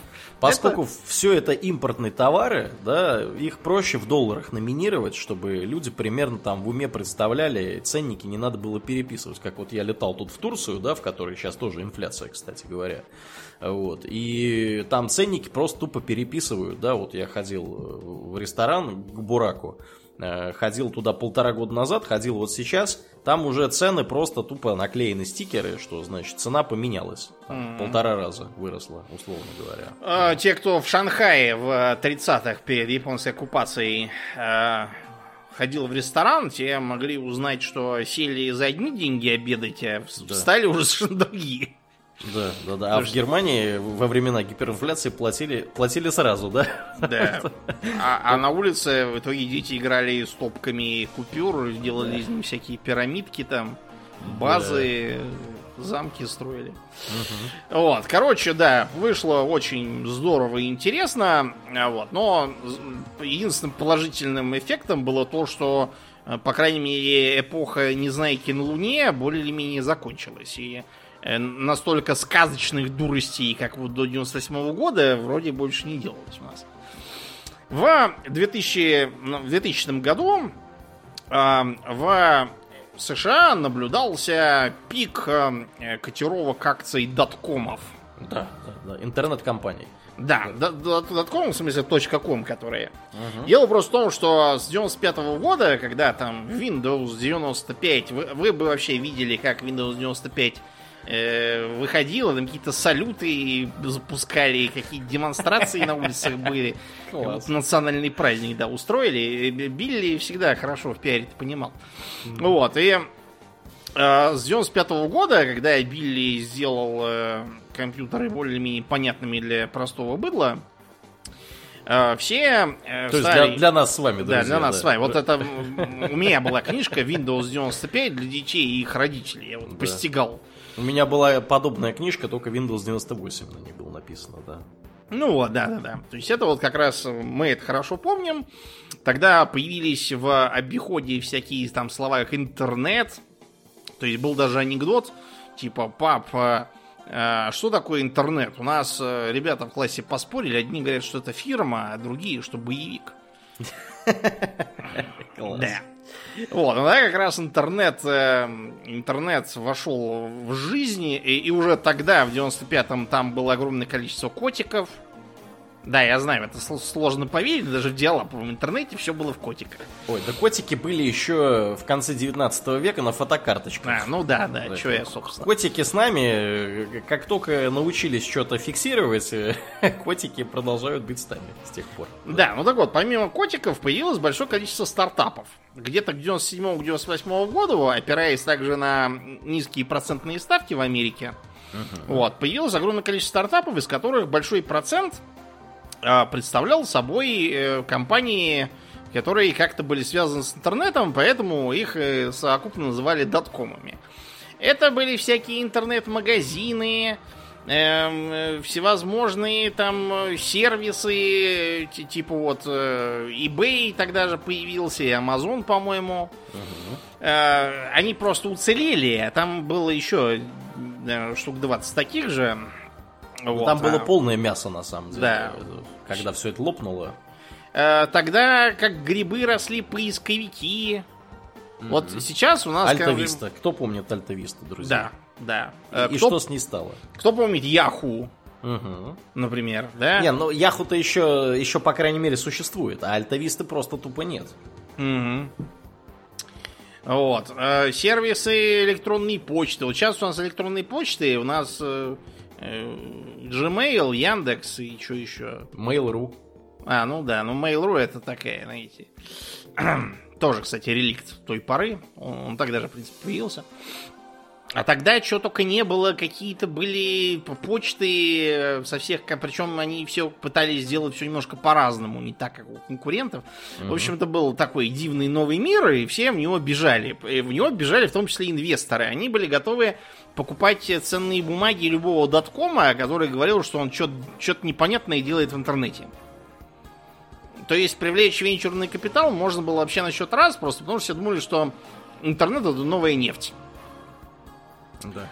Вот. Ну и действительно, э, как и обычно это все бывает, э, несмотря на то, что всякие Яху и прочие сильно пытались что-то делать, вот. Э, многие из них э, либо столкнулись с тем, что их деятельность сама по себе не приносит такой прибыли, а вот э, продажи все новых акций приводят, а другие изначально не собирались ничего, собственно, делать, решили, что там все какое-то сложное и непонятное, и просто спекулировали акциями, пользуясь тем, что простой народ еще плохо понимал, как все это должно работать. Вот, и привело это к тому, что с началом 21 века доткомы полезли вниз. Те из них, кто э, строил э, свой бизнес на перепродаже бумаги, предсказуемо полопались. Вот, а мы про них больше ничего не знаем. А те из них, кто э, делал что-то реальное, они как раз наоборот приобрели части рынка. Кое-кто из них там слился друг с другом. Вот Яху, собственно, как, как самостоятельная тогда перестал существовать. Вот. И э, к чему это привело с точки зрения простого потребителя? К тому, что у э, интернет-провайдеров образовались большое количество свободных мощностей. И цены на интернет упали, в том числе на высокоскоростной. Вот с этого момента начинается шествие высокоскоростного интернета по планете. Э, у нас тогда предписали в всяких журналах, типа, ах, как у них там круто. Вот, потом прошло еще три года, у нас появился ADSL, и, в общем, все, и, и вот эти вот в новых домах локальные сети, и интернет через оптоволокно, а потом оптоволокно вообще стали распространять через э, эти самые, через э, телефонные компании, и мы таким образом тоже воспользовались плодами этого лопнувшего пузыря. То есть крах.com это чуть ли не единственный из тех, которые мы сегодня упоминаем, который что-то в общей массе сделал скорее хорошее, чем плохое. Да. Э, здесь пояснить следует еще такой момент. Э, крах доткомов, он э, исключительно исключительно биржевая история, да, потому что как, как вообще работают люди на бирже, да, вот вы там профессиональная инвестиционная компания, это какой-нибудь инвестор, спекулянт, кто угодно, вы смотрите, что происходит, видите, что бумаги какого-то сектора быстро растут, вы такой, о, отлично, сейчас я заработаю. И вы начинаете покупать. Вы покупаете, они растут еще больше. Э, все это делают. Это все продолжается до э, какого-то предела. Когда э, большая часть людей начинает задумываться о том, что вообще уже, наверное, хватит. Уже, в принципе, я и так много заработаю, если сейчас продам. Вот. Я, пожалуй, зафиксирую прибыль сейчас. То есть я купил там по 100, сейчас стоит там 250, я сейчас продам. И вот как только этих людей становится какая-то вот критическая масса, да, то есть их количество есть какое-то всегда, потому что всегда кто-то бумаги продается, тут всегда их покупает. Но вот как только тех, кто продает, становится определенное количество, да, эм, бумаги начинают идти вниз. Причем это может происходить стремительно. Чем больше бумага, чем быстрее бумага, бумаги ценные карабкались вверх, тем быстрее, скорее всего, они, и, тем ниже они грохнутся вниз. И это вот и произошло, потому что начали фиксировать прибыль, остальные стали видеть, о, э, похоже, мы видим пере... изменение тренда. Вместо, значит, бычьего тренда у нас будет медвежий тренд, пора фиксироваться. Все начинают продавать, Потом уже у всех начинаются закрытием позиции, значит, которые которые открыты, да, стоп-лоссы, ну, так называемые, то есть, как обычно, когда ведутся торговля на бирже, вы можете своему э, брокеру, брокеру сказать, что, да, сказать, э, уважаемый, вот я купил по 150, если, значит, сейчас типа цена 180, если будет 160, пожалуйста, продай чтобы я ничего не делал, чтобы ты все сделал за меня. Uh-huh. Вот. Э, ну и, соответственно, как только цена пробивает 160 сверху вниз, начинаются продажи, это еще больше влияет на цену, все это, и все это катится вниз вот таким вот образом. Поэтому, да, вот таким, таким вот макаром произошло падение фондовой биржи, и многие компании действительно всплывали кверху пузом. Да, ну, э, это было такой относительно мягкий пример. Я его просто... Э, я его сегодня привел просто потому, что он оказал э, на нас с вами, как интернет-пользователей, да. большое влияние, да. как, так сказать, скорее благо, чем... Да. Причем, причем мы как раз вот с Думниным никак этого не увидели. Ну, потому это... что мы на тот момент еще были да. никто. Да, как да, и да. почти все вообще в России тогда. Да, да, да. Интернет тогда был такой ни про какие доткомы даже заикаться было не это. Э, достаточно сказать, что, допустим, по состоянию 98-99 год играть э, через, например, там Microsoft Online, тогда был такой сервис для онлайновых игр, который издавала Microsoft, из России было нереально. Угу. То есть не то, что там какие-то мега Э, Мега Quake 2, а там даже в спрайтовую стратегию типа Sweat 2 и то было нереально играть, там все прыгали по 10 сантиметров на экране, и связь у нас была что не та. Ну, потому что у нас, кстати, телефонные линии были какие? Двужильная вот эта вот хренюшка. Угу, медная. Да, она к этому была не приспособлена. Например, те, кто играл даже в первый Quake на, в 97 году и жил в Хрущевке, те жаловались на то, что по сети они играть просто не могут, у них э, они просто отваливаются. Телефонная линия плохая. Старый дом. Ну так вот, э, с началом 2000-х, 2001 года жить стало лучше, жить стало веселее, э, я имею в виду в экономическом смысле, потому что выросли цены на нефть. Вот. И в Москве в там 2000 где-то третьем году развелось такое количество машин, что стало не пройти, не проехать абсолютно. Uh-huh. То есть раньше это было плохо, а теперь еще хуже. Связано было с тем, что там многие покупали там по 2-3 Волги на семью, ну, по старой памяти. Что Волга это круто, а Волга она как танк, и поэтому все машины оказались в Волгах бесконечных, и не пройти, не проехать никуда. Но э, с точки зрения, так сказать, э, офисных работников, это было золотое времечко в Москве. Потому что в Москву побежала, из-за того, что слабая валюта и высокие цены на нефть, побежало большое количество международных компаний, которые тут понаткрывали офисов и столкнулись с специфическим подходом к ведению дел наших людей, особенно в Москве. Когда за счет тучных э, нефтяных лет, например, была такая практика э, регулярно набирать э, новых людей в отделы.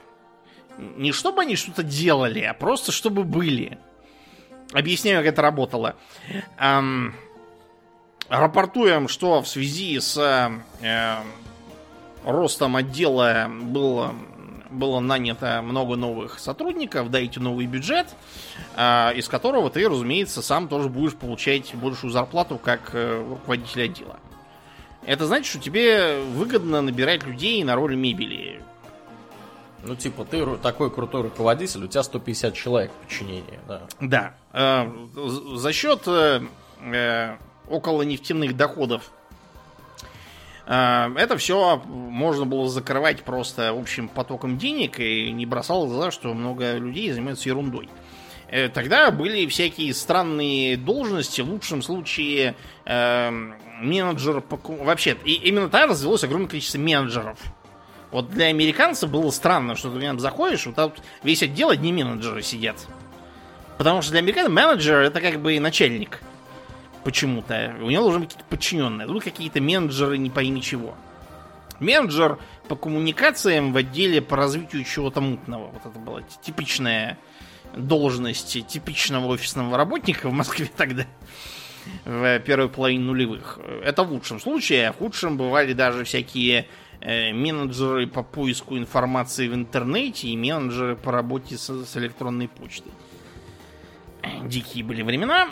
Вот. И то, что это все плохо кончится, было вообще очевидно. У нас тут в Москве плясало огромное количество экспатов. В кабаках вынюхивалось какое-то чудовищное количество каина. Вообще, нашествие экспатов это, как правило, плохой признак.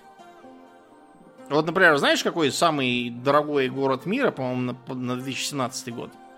Какой? Москва? Нет, Москва там даже и близко нет. Не знаю, какой. Луанда. Луанда? Ты хоть знаешь вообще, где это Луанда? Да, мне придется проверить с интернета. Это в Анголе. В 2017 году была признана более дорогой, там, чем Токио, Гонконг и прочее. Это что, для проживания? Да, дело просто в том, что это для экспатов имеется. Потому что, э, чтобы э, найти жилье, которое этого экспата более-менее устроит, где, которое не выглядит как э, картонная коробка, где его не зарежут негры, вот и прочее, экспату придется платить большие деньги. Из-за этого в Луанде, в общем, делать нечего, если ты не топ-менеджер. Ну так что же кризис? Так вот, эм, было понятно, что это ничем хорошим не кончится, и оно не кончилось, потому что эм, в 2008-2009 годах э, пошел так называемый мировой финансовый кризис, для которого у нас даже придумали шуточное словцо «крысис». Вот, от слова «крыса». Угу. Э, начался он э, по нескольким причинам. Я просто лично общался с большим специалистом по, по этому кризису, э, автором нескольких книг. Я его сюда, в Москву, возил. Зовут его Мич Файерстайн. Он американец, но он в Лондоне работает. Вот, бизнесмен, так сказать, гений, плейбой, миллиардер, филантроп, но не миллиардер, он миллионер.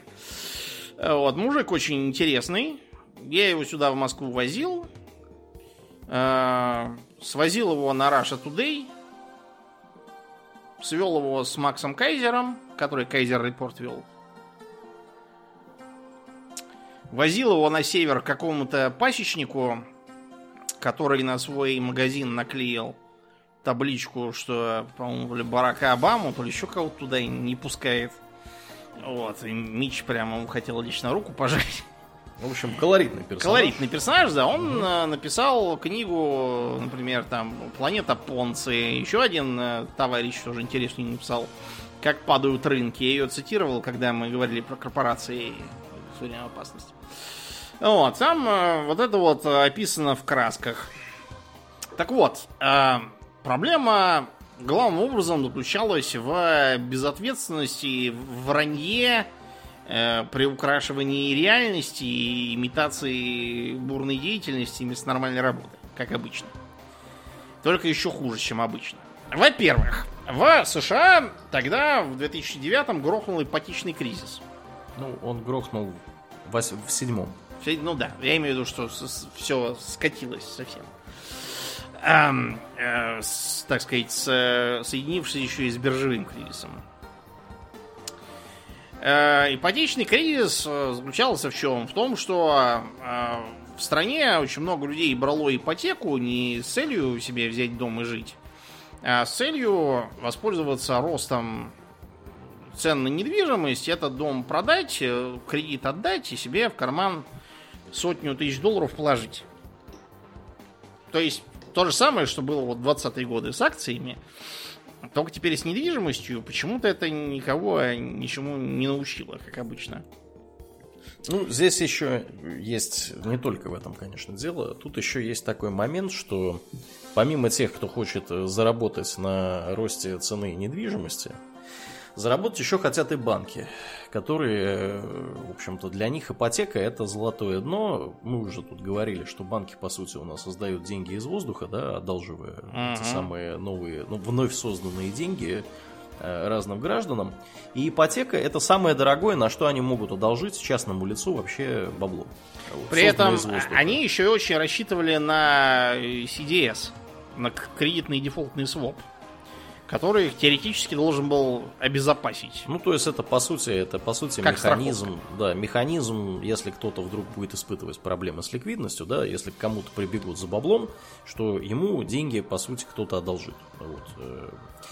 И э, что здесь получилось? Получилось так, что э, когда банки хотят э, выдать как можно больше ипотечных кредитов, естественно, они будут снижать требования к заемщикам. Да, То есть, если причем раньше... да, угу. абсолютно неприемлемых, реально, это требования. Да, да. Требования к заемщикам для чего существуют? Они существуют для того, чтобы банк мог э, убедиться в том, что вы, как заемщик, скорее всего, кредит выплатите. Это статистическая зависимость, э, то есть банк всегда знает, что люди с уровнем зарплаты ниже такого-то, э, значит, там, если их двое работающих в семье, то еще лучше. Если они у них вот... есть дача, то еще лучше. Да, да, да. Не в том смысле, что дачу отобрать за долги, а просто что если они способны эту дачу содержать, да. дача дорогая вещь. Да, да, да. То есть, Значит, и кредит вот тоже. Это вот, значит, они вас опрашивают, как это выглядит? Приходите в банк, они вас опрашивают и забивают все это в комп, комп да, выдает Да, оценку. я расскажу, потому что я это угу. делал. Давай, давай. Значит, э, я сижу себе, ко мне приходят, говорят, хотим э, купить э, вот холодильник в кредит. Там, хороший холодильник, там, за, допустим, 70 тысяч рублей. Вот, я начинаю там, как зовут, а состоите ли вы вот двое в браке, а то бывают такие, нет, не состоим, а что, вам какое дело, действительно, какое мне дело, что какой-то старый хрыч и малолетняя какая-то дура, да, и берут на нее кредит. Какое мне может быть дело? Значит, если дети, если есть, это хорошо, с детьми далеко не убежишь, и вообще это прибавляет мозгов. Э, машина, э, квартира, там, э, дача та же самая. Э, где работаете, э, телефон, чтобы позвонить на работу, выяснить, если там такие, не выгнали ли их вчера, или может вообще таких там не знают. Где работали до этого, тоже можно задать вопрос.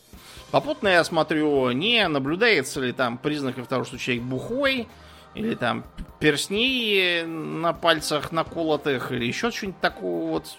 Вот. И после этого я отправляю это дело в систему. Тут еще играет роль то, что они, берут. Если это ипотека, там понятно, с ипотекой далеко не убежишь. Если холодильник, то тоже, в принципе, хорошо. Но если бы они брали, допустим, ноутбук, вот это был бы риск повышенный всегда. Почему? Потому что холодильник не ликвидный, и ты не можешь выйти на улицу с холодильником и кому-то его впарить. За какие-то осмысленные деньги. А с ноутбуком можешь. На ноутбуке спрос всегда большой. То же самое и с телефоном, например. Вот, ну и таким образом э, машина, как правило, над холодильником все одобряет. Если там какие-то есть непонятки, она может занять э, живых сотрудников. После чего мне говорит, что им дали или не дали. Все. Да, да. То есть такой вот незамысловатый Алгоритм. скоринг, да, так называемый, когда в зависимости от того, кто вы и что вы, вам дают или не дают деньги. Вот. И что же, что же происходило? То есть банки хотят дать как можно больше кредитов, Э, уточнение, топ-менеджеры банков хотят дать как можно больше кредитов, потому что они получают на каждый кредит э, хорошенькие поинты. Естественно, да. То есть все на этом зарабатывают. И кредит начинают выдавать всем подряд. Вот. А что это означает? Это означает, что у вас, как у банка, которые эти кредиты выдают, э, растут риски. Э, риски это вообще такая достаточно сложная для понимания концепция, да, это потенциал того, что вам бабки не вернут. То есть, если вот совсем уж на пальцах, да, грубо говорить, э, э, вот, вот этот вот риск, да, он заключается в том, что вам бабло не вернут, и вы потеряете вот эту сумму, которую вы кому-то выдали, да, за вычетом там каких-то процентов, которые вам, значит, кто-то выплачивает. Вот. Вы, как банк, хотите от этого избавиться, от этого риска, вам это вообще не надо. Что вы делаете? Вы берете и упаковываете э, вот этот вот ипотечный кредит э, в особый продукт, значит, э, э, такую вот субстандартную ипотеку, да, и продаете ее кому-то еще. Как вот, то есть просто вот ее сбываете со своих рук. То есть вы э, ипотечный кредит, можете сказать, вот вы знаете, там, вот я выдал кому-то ипотечный кредит, да, как банк, э, мне э, это все кажется довольно стрёмным, я, пожалуй, продам это Домнину. Я продам это Домнину с хорошим дисконтом, дисконтом, то есть со скидочкой ему продам, то есть мне, условно говоря, должны там 100 рублей, а я Домнину продам там за 90. То есть я все равно бабки заработал, да, ну там, а условно говоря, это все стоило там, ну как бы дешевле, потому что я-то давал 50, а 100 угу. это вот с учетом того, что еще проценты люди будут мне платить 30 лет. Вот, я Домнину продаю, Домнин продает там еще кому-то, и вот это вот все начинает, значит, э, двигаться по рынку, то есть появляются финансовые инструменты, которые, с одной стороны, настолько сложные, что никто толком не понимает, как они работают, а с другой стороны, их становится, их доля в, э, в экономике становится достаточно большой, и эм, Э, получается, что у вас вот, э, значит, все вот эти ипотечные кредиты начинают гулять фактически по рукам, то есть они открепляются, то есть фактически для меня не имеет теперь значения, а вернут кредит или нет, потому что я уже кого-то, кому-то его продал. Как банк, да, вот я избавился от этой вот фигни. То есть кому-то его продал, кто-то на этом будет зарабатывать. Вот. Почему у меня купили? Потому что очень, очень, это очень хороший продукт. То есть люди э, будут платить эту ипотеку 30 лет, они будут генерировать деньги. Это очень-очень на самом деле удобно. Вот. Я тем более купил это с кредитом, то есть тот, кто покупатель, он на этом тоже заработал. Если все идет благополучно. Но тут есть нюанс. В США примерно в это же время растет э, закредитованность людей. То есть люди набирают кредиты, люди набирают ипотечные кредиты, Люди набирают потребительские кредиты. Кстати, то же самое сейчас происходит в Российской Федерации, друзья. Никаких... И я в этом поучаствовал даже. Да, никаких тут аналогий не будем проводить. Но э, обычно, когда люди закредитованы, они начинают хуже платить э, проценты по своей этой самой ипотеке. То есть ну, начинают допускать дефолты, и качество вашего ипотечного портфеля, как вот если вы банк, да, качество вашего портфеля снижается. То есть вам люди перестают, перестают э, платить рано или поздно, потому что, ну, просто вы раздали уже тем, кто просто не платежеспособен. Вот. А дальше начинаются веселые приключения. Да, люди не могут вам заплатить. Вы у людей у этих должны конфисковать имущество, то есть их дом. Вы должны его продать. На это нужны деньги. Более того, вы продать его скатите, скорее всего, достаточно быстро. То есть вы продавать его будете с дисконтом. Домов появляется на рынке много. Да. И как ни, только... никто их не берет. Да. Никто их не берет, потому что, ну, как бы все и так уже закредитованы. Э, избыток домов приводит к чему? Что цена на дома начинает снижаться. А тут еще прикол такой, что еще тут был момент, что ипотека по большей части была с плавающей процентной ставкой. Это не так вот, что вы приходите и говорите, я беру ипотеку по 10% годовых, буду вам 30 лет платить 10%. Ставка была плавающая. Как только у вас начинаются проблемы, да, как у банка, вы начинаете повышать ставку. Все больше людей не может платить вам ипотеку. Все больше домов приходится конфисковать. Все больше э, их приходится продавать. Все, все больше дома дешевеют. То есть это положительный, это цикл порочный положительной, круг. да, порочный круг, цикл положительной обратной связи. То есть все начинает раскручиваться э, в направлении, которое вам э, не нужно.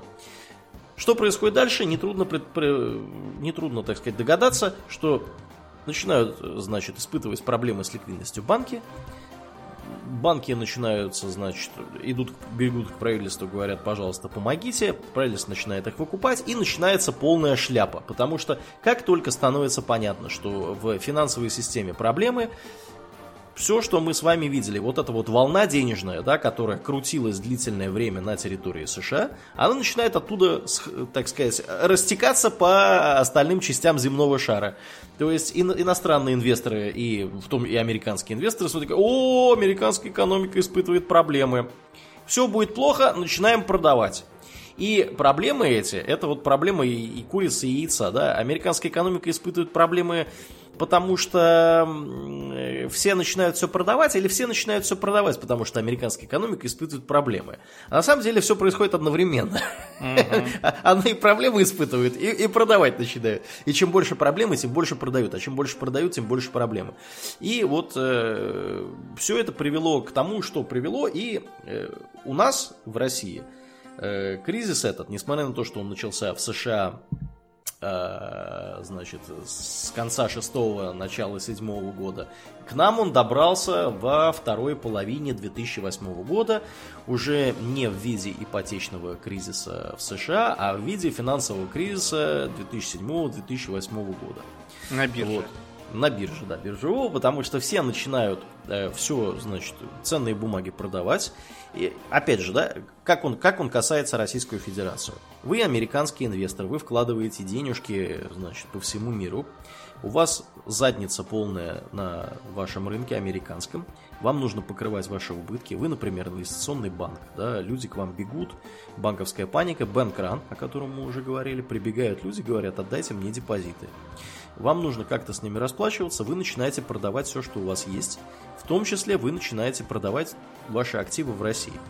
Начинаете выводить деньги, э, продаете, значит, э, рубли, покупаете доллары, чтобы расплатиться в долларах перед вашими э, кредиторами, да, которые к вам принесли деньги на депозит. В Российской Федерации начинается ровно все то же самое, что было в 98 году. Рубль начинает падать, доллар начинает расти, евро начинает расти. Российская Федерация за это время немножко более-менее еще как-то чуть-чуть несколько лет было возможности да, прийти в чувство. Э, но опять ее накрывает то, та же самая волна, значит, падающего рубля, инфляция. Люди остаются без работы. И вот в этом мы уже с тобой, Домнин, непосредственно поучаствовали. Mm-hmm. Я помню, как я э, выпустился из университета в 2008 году, устроился в инвестиционную компанию в Твери. И инвестиционная компания за 11 месяцев моей работы в этой инвестиционной компании э, в качестве аналитика по ценным бумагам э, платила мне зарплату э, с опозданием 2 месяца все эти 11 месяцев. Угу. То есть они меня нанять наняли. А денег как-то... А денег я видел через 2 месяца только. То есть это, это была полная шляпа. Вот, дорогие друзья. Да. Да. Э, Все это усугублялось, э, как выяснилось в 2007-2008, абсолютно э, чудовищным количеством, ну, в лучшем случае, безответственного управления Да. э, средствами, а в худшем, ну, натуральным мошенничеством. Да, да. Про это, собственно, Мич в планете Понса, почему я ее так назвал, то что действительно э, топ-менеджеры выдавали кредиты, вкладывали бабки не для того, чтобы там что-то надежно заработать, а для того, чтобы как можно больше бабок куда-то вложить. Потому что им э, их благосостояние зависело от, э, собственно, количества вложенных бабок. У них KPI такой был. Да, да, да. да. Ключевой показатель эффективности. Да, а вот э, то, что там через 10 лет окажется, что деньги на ипотеку были даны каким-то оборванцам-наркоманам, которые их, оказывается, не могут платить, вот, потому что собирались спекулировать, а теперь э, оказывается, что спекулировать нельзя, потому что цены на недвижимость падают. Ну, это очень жаль. То А, есть получается, друзья, вот упрощенно, да, получается, что э, те, кто э, принимает решения, они полностью изолированы от рисков. От последствий От- этих От решений. последствий этих решений, да. И э, вот когда это... Как, одно дело, когда я, вот как, э, значит, владелец банка лично выдаю бабки, да, кому-то, и мое благосостояние зависит напрямую от того, вернут мне или нет. А другое дело, когда этот ипотечный кредит запакован в какой-то сложный финансовый продукт, который никто не понимает, сколько он должен стоить, какие у него риски, э, и вообще как с ним работать. И это все настолько оторвано друг от друга, что они могут эти ипотечные кредиты выдавать до бесконечности. А почему? А потому что государство им позволяет это делать. Потому что они, если вдруг так получилось, что им грозит дефолт, Да. То есть им, проще говоря, не возвращают их бабки. Они идут Да. и говорят, динь-динь. Да. А вот э, мы сейчас схлопнемся, наш банк, вот, из-за того, что у нас дефолт. А после этого схлопнутся, во-первых, э, там 50 э, миллионов человек, которые либо держат у нас свои сбережения, либо работают э, в компаниях, которые у нас кредитуются. Вот, и вы получите 50 миллионов э, безработных, э, разорившихся злобных которые проголосуют за республика или за демократов, или, короче, за кого-то они проголосуют, вам потому это что надо? не за вас. Да, вам это не надо. Поэтому давайте поддерживайте нас, Да, потому что мы давайте слишком большие, чтобы... Бабло.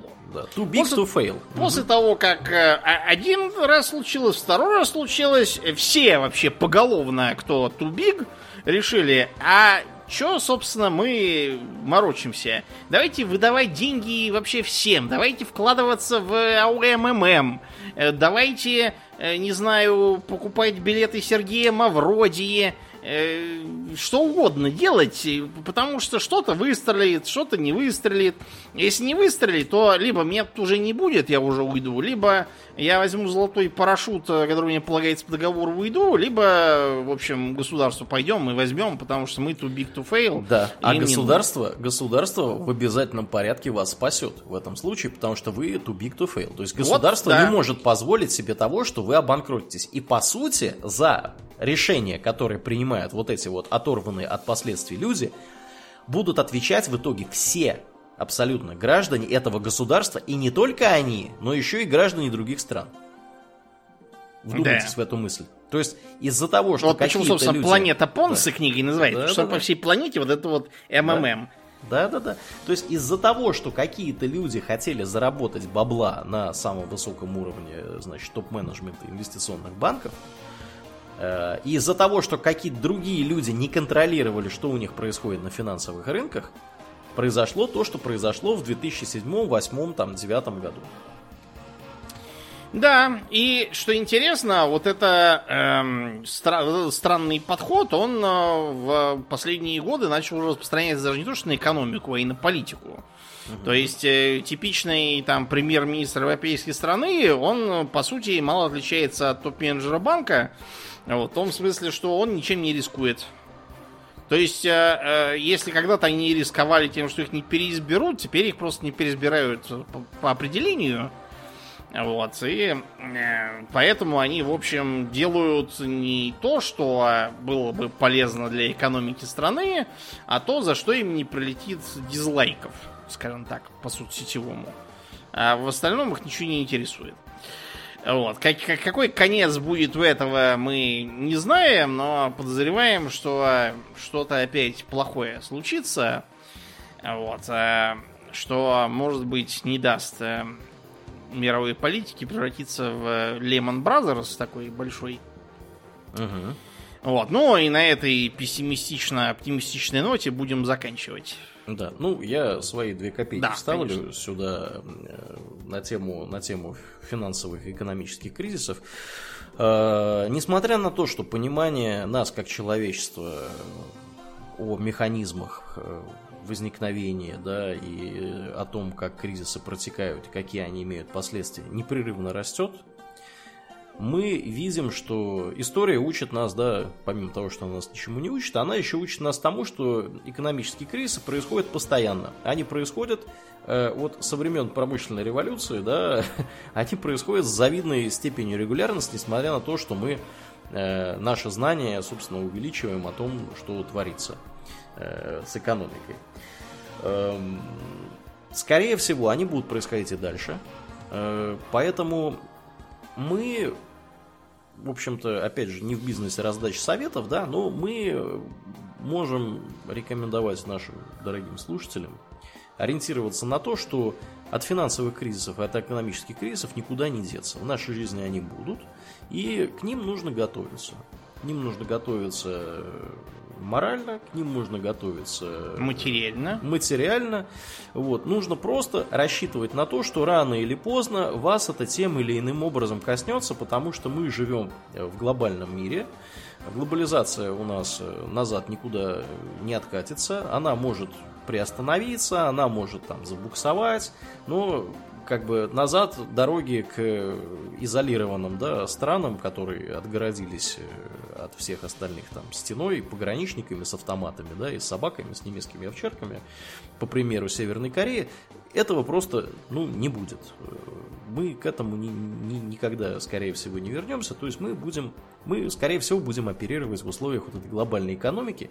И вот это вот денежная волна, да, о которой я говорил, которая путешествует по планете, в спокойные времена она размазана по планете более-менее нормально, как только начинаются какие-то спекулятивные бумы, она начинает концентрироваться где-то в определенном месте, и потом она, когда из этого места начинает отливать, она, собственно, как цунами смывает э, деньги э, из разных других мест. Это будет происходить, к этому надо просто быть морально готовыми, и нужно относиться к этому философски. Вы на это повлиять никак не можете. Вы можете только повлиять на то, как вы к этому относитесь и готовы ли вы к этому с материальной точки зрения тоже. Вот. Ну и да, как-то вот, вот так. Будем надеяться, что э, нас это будет касаться как, как можно меньше. Вот. Но как показывает практика, все это происходит Да. с завидной регулярностью, чего бы, чего бы мы ни делали, это, скорее всего, особенность человеческой природы, человеческого поведения и взаимодействия людей друг с другом. Вот, от этого нам никуда не деться. Вот. Ну что же, как обычно, мы благодарим всех наших подписчиков на Патреоне. На этой неделе мы особенно благодарны Аделю Сачкову, Алексу Лепкало, Льву Дмитриеву, Пропу, Денису Лукашевичу и Нобу. Ну и, конечно, говоря, что мы благодарны всем подписчикам на Патреоне, мы имеем в виду еще и на спонсоре. Само собой, разумеется. Мгм. Мы просто еще не привыкли. И я, Да. например, в группе только недавно спохватился, что нужно Да. ссылку на спонсор повесить уже. Да, да, да. Я сам постоянно, постоянно забываю, что у нас еще есть спонсор. Ну Все вот вот, эти да, да. формулы, выработанные годами, приходится менять. Вот, кстати, это тоже как бы экономический кризис. Да, да. А, всем, кто ждет РСС у спонсора, друзья, работы ведутся. Э, Мы уже находимся на третьей итерации правок. Э, Все это начинает приобретать божеский вид. Пожалуйста, потерпите. Спонсор э, в Работает. плане, да, работает. Они возвращаются к нам с результатами проделанной работы. Мы смотрим и э, по ощущениям это, скорее всего, где-то ближайшие, ближайшие несколько недель все это дело наладится. Пожалуйста, потерпите, понимаем, тяжело, но, к сожалению, вот э, приходится работать с тем, что есть. Работы ведутся. Также всем напоминаем, что у нас есть группа ВКонтакте, канал на Ютубе, где Думнин регулярно э, выкладывает э, видео стримов. Думнин у нас стримит разные видеоигры. Если вы есть в группе ВКонтакте или в нашем Дискорде, вы про это, разумеется, будете узнавать одними из первых. Ну и у Думнина в Да, ближайшем 26 будущем- июня, буквально вот вот-вот, в 18 часов в пабе Одонах Юз на Новокузнецкой состоится лекция о Древней Японии. Про Вакидзаси, вот, про э, начало Якудза, про Син Сангуми и Син Сиси, э, про суши, э, Хэбберна и Поливанова. Все обсудим, все будет в картинках, приходите, билеты пока есть. Да, будет интересно. Ну, а на этом мы будем на сегодня заканчивать с основным выпуском и плавно перетекать в после шоу. Мне остается лишь напомнить, что вы слушали 458 выпуск подкаста Хобби Токс, и с вами были постоянные и бессменные ведущие этого подкаста Домнин. И Аурлия. Спасибо, Домнин. Всего хорошего, друзья. Пока!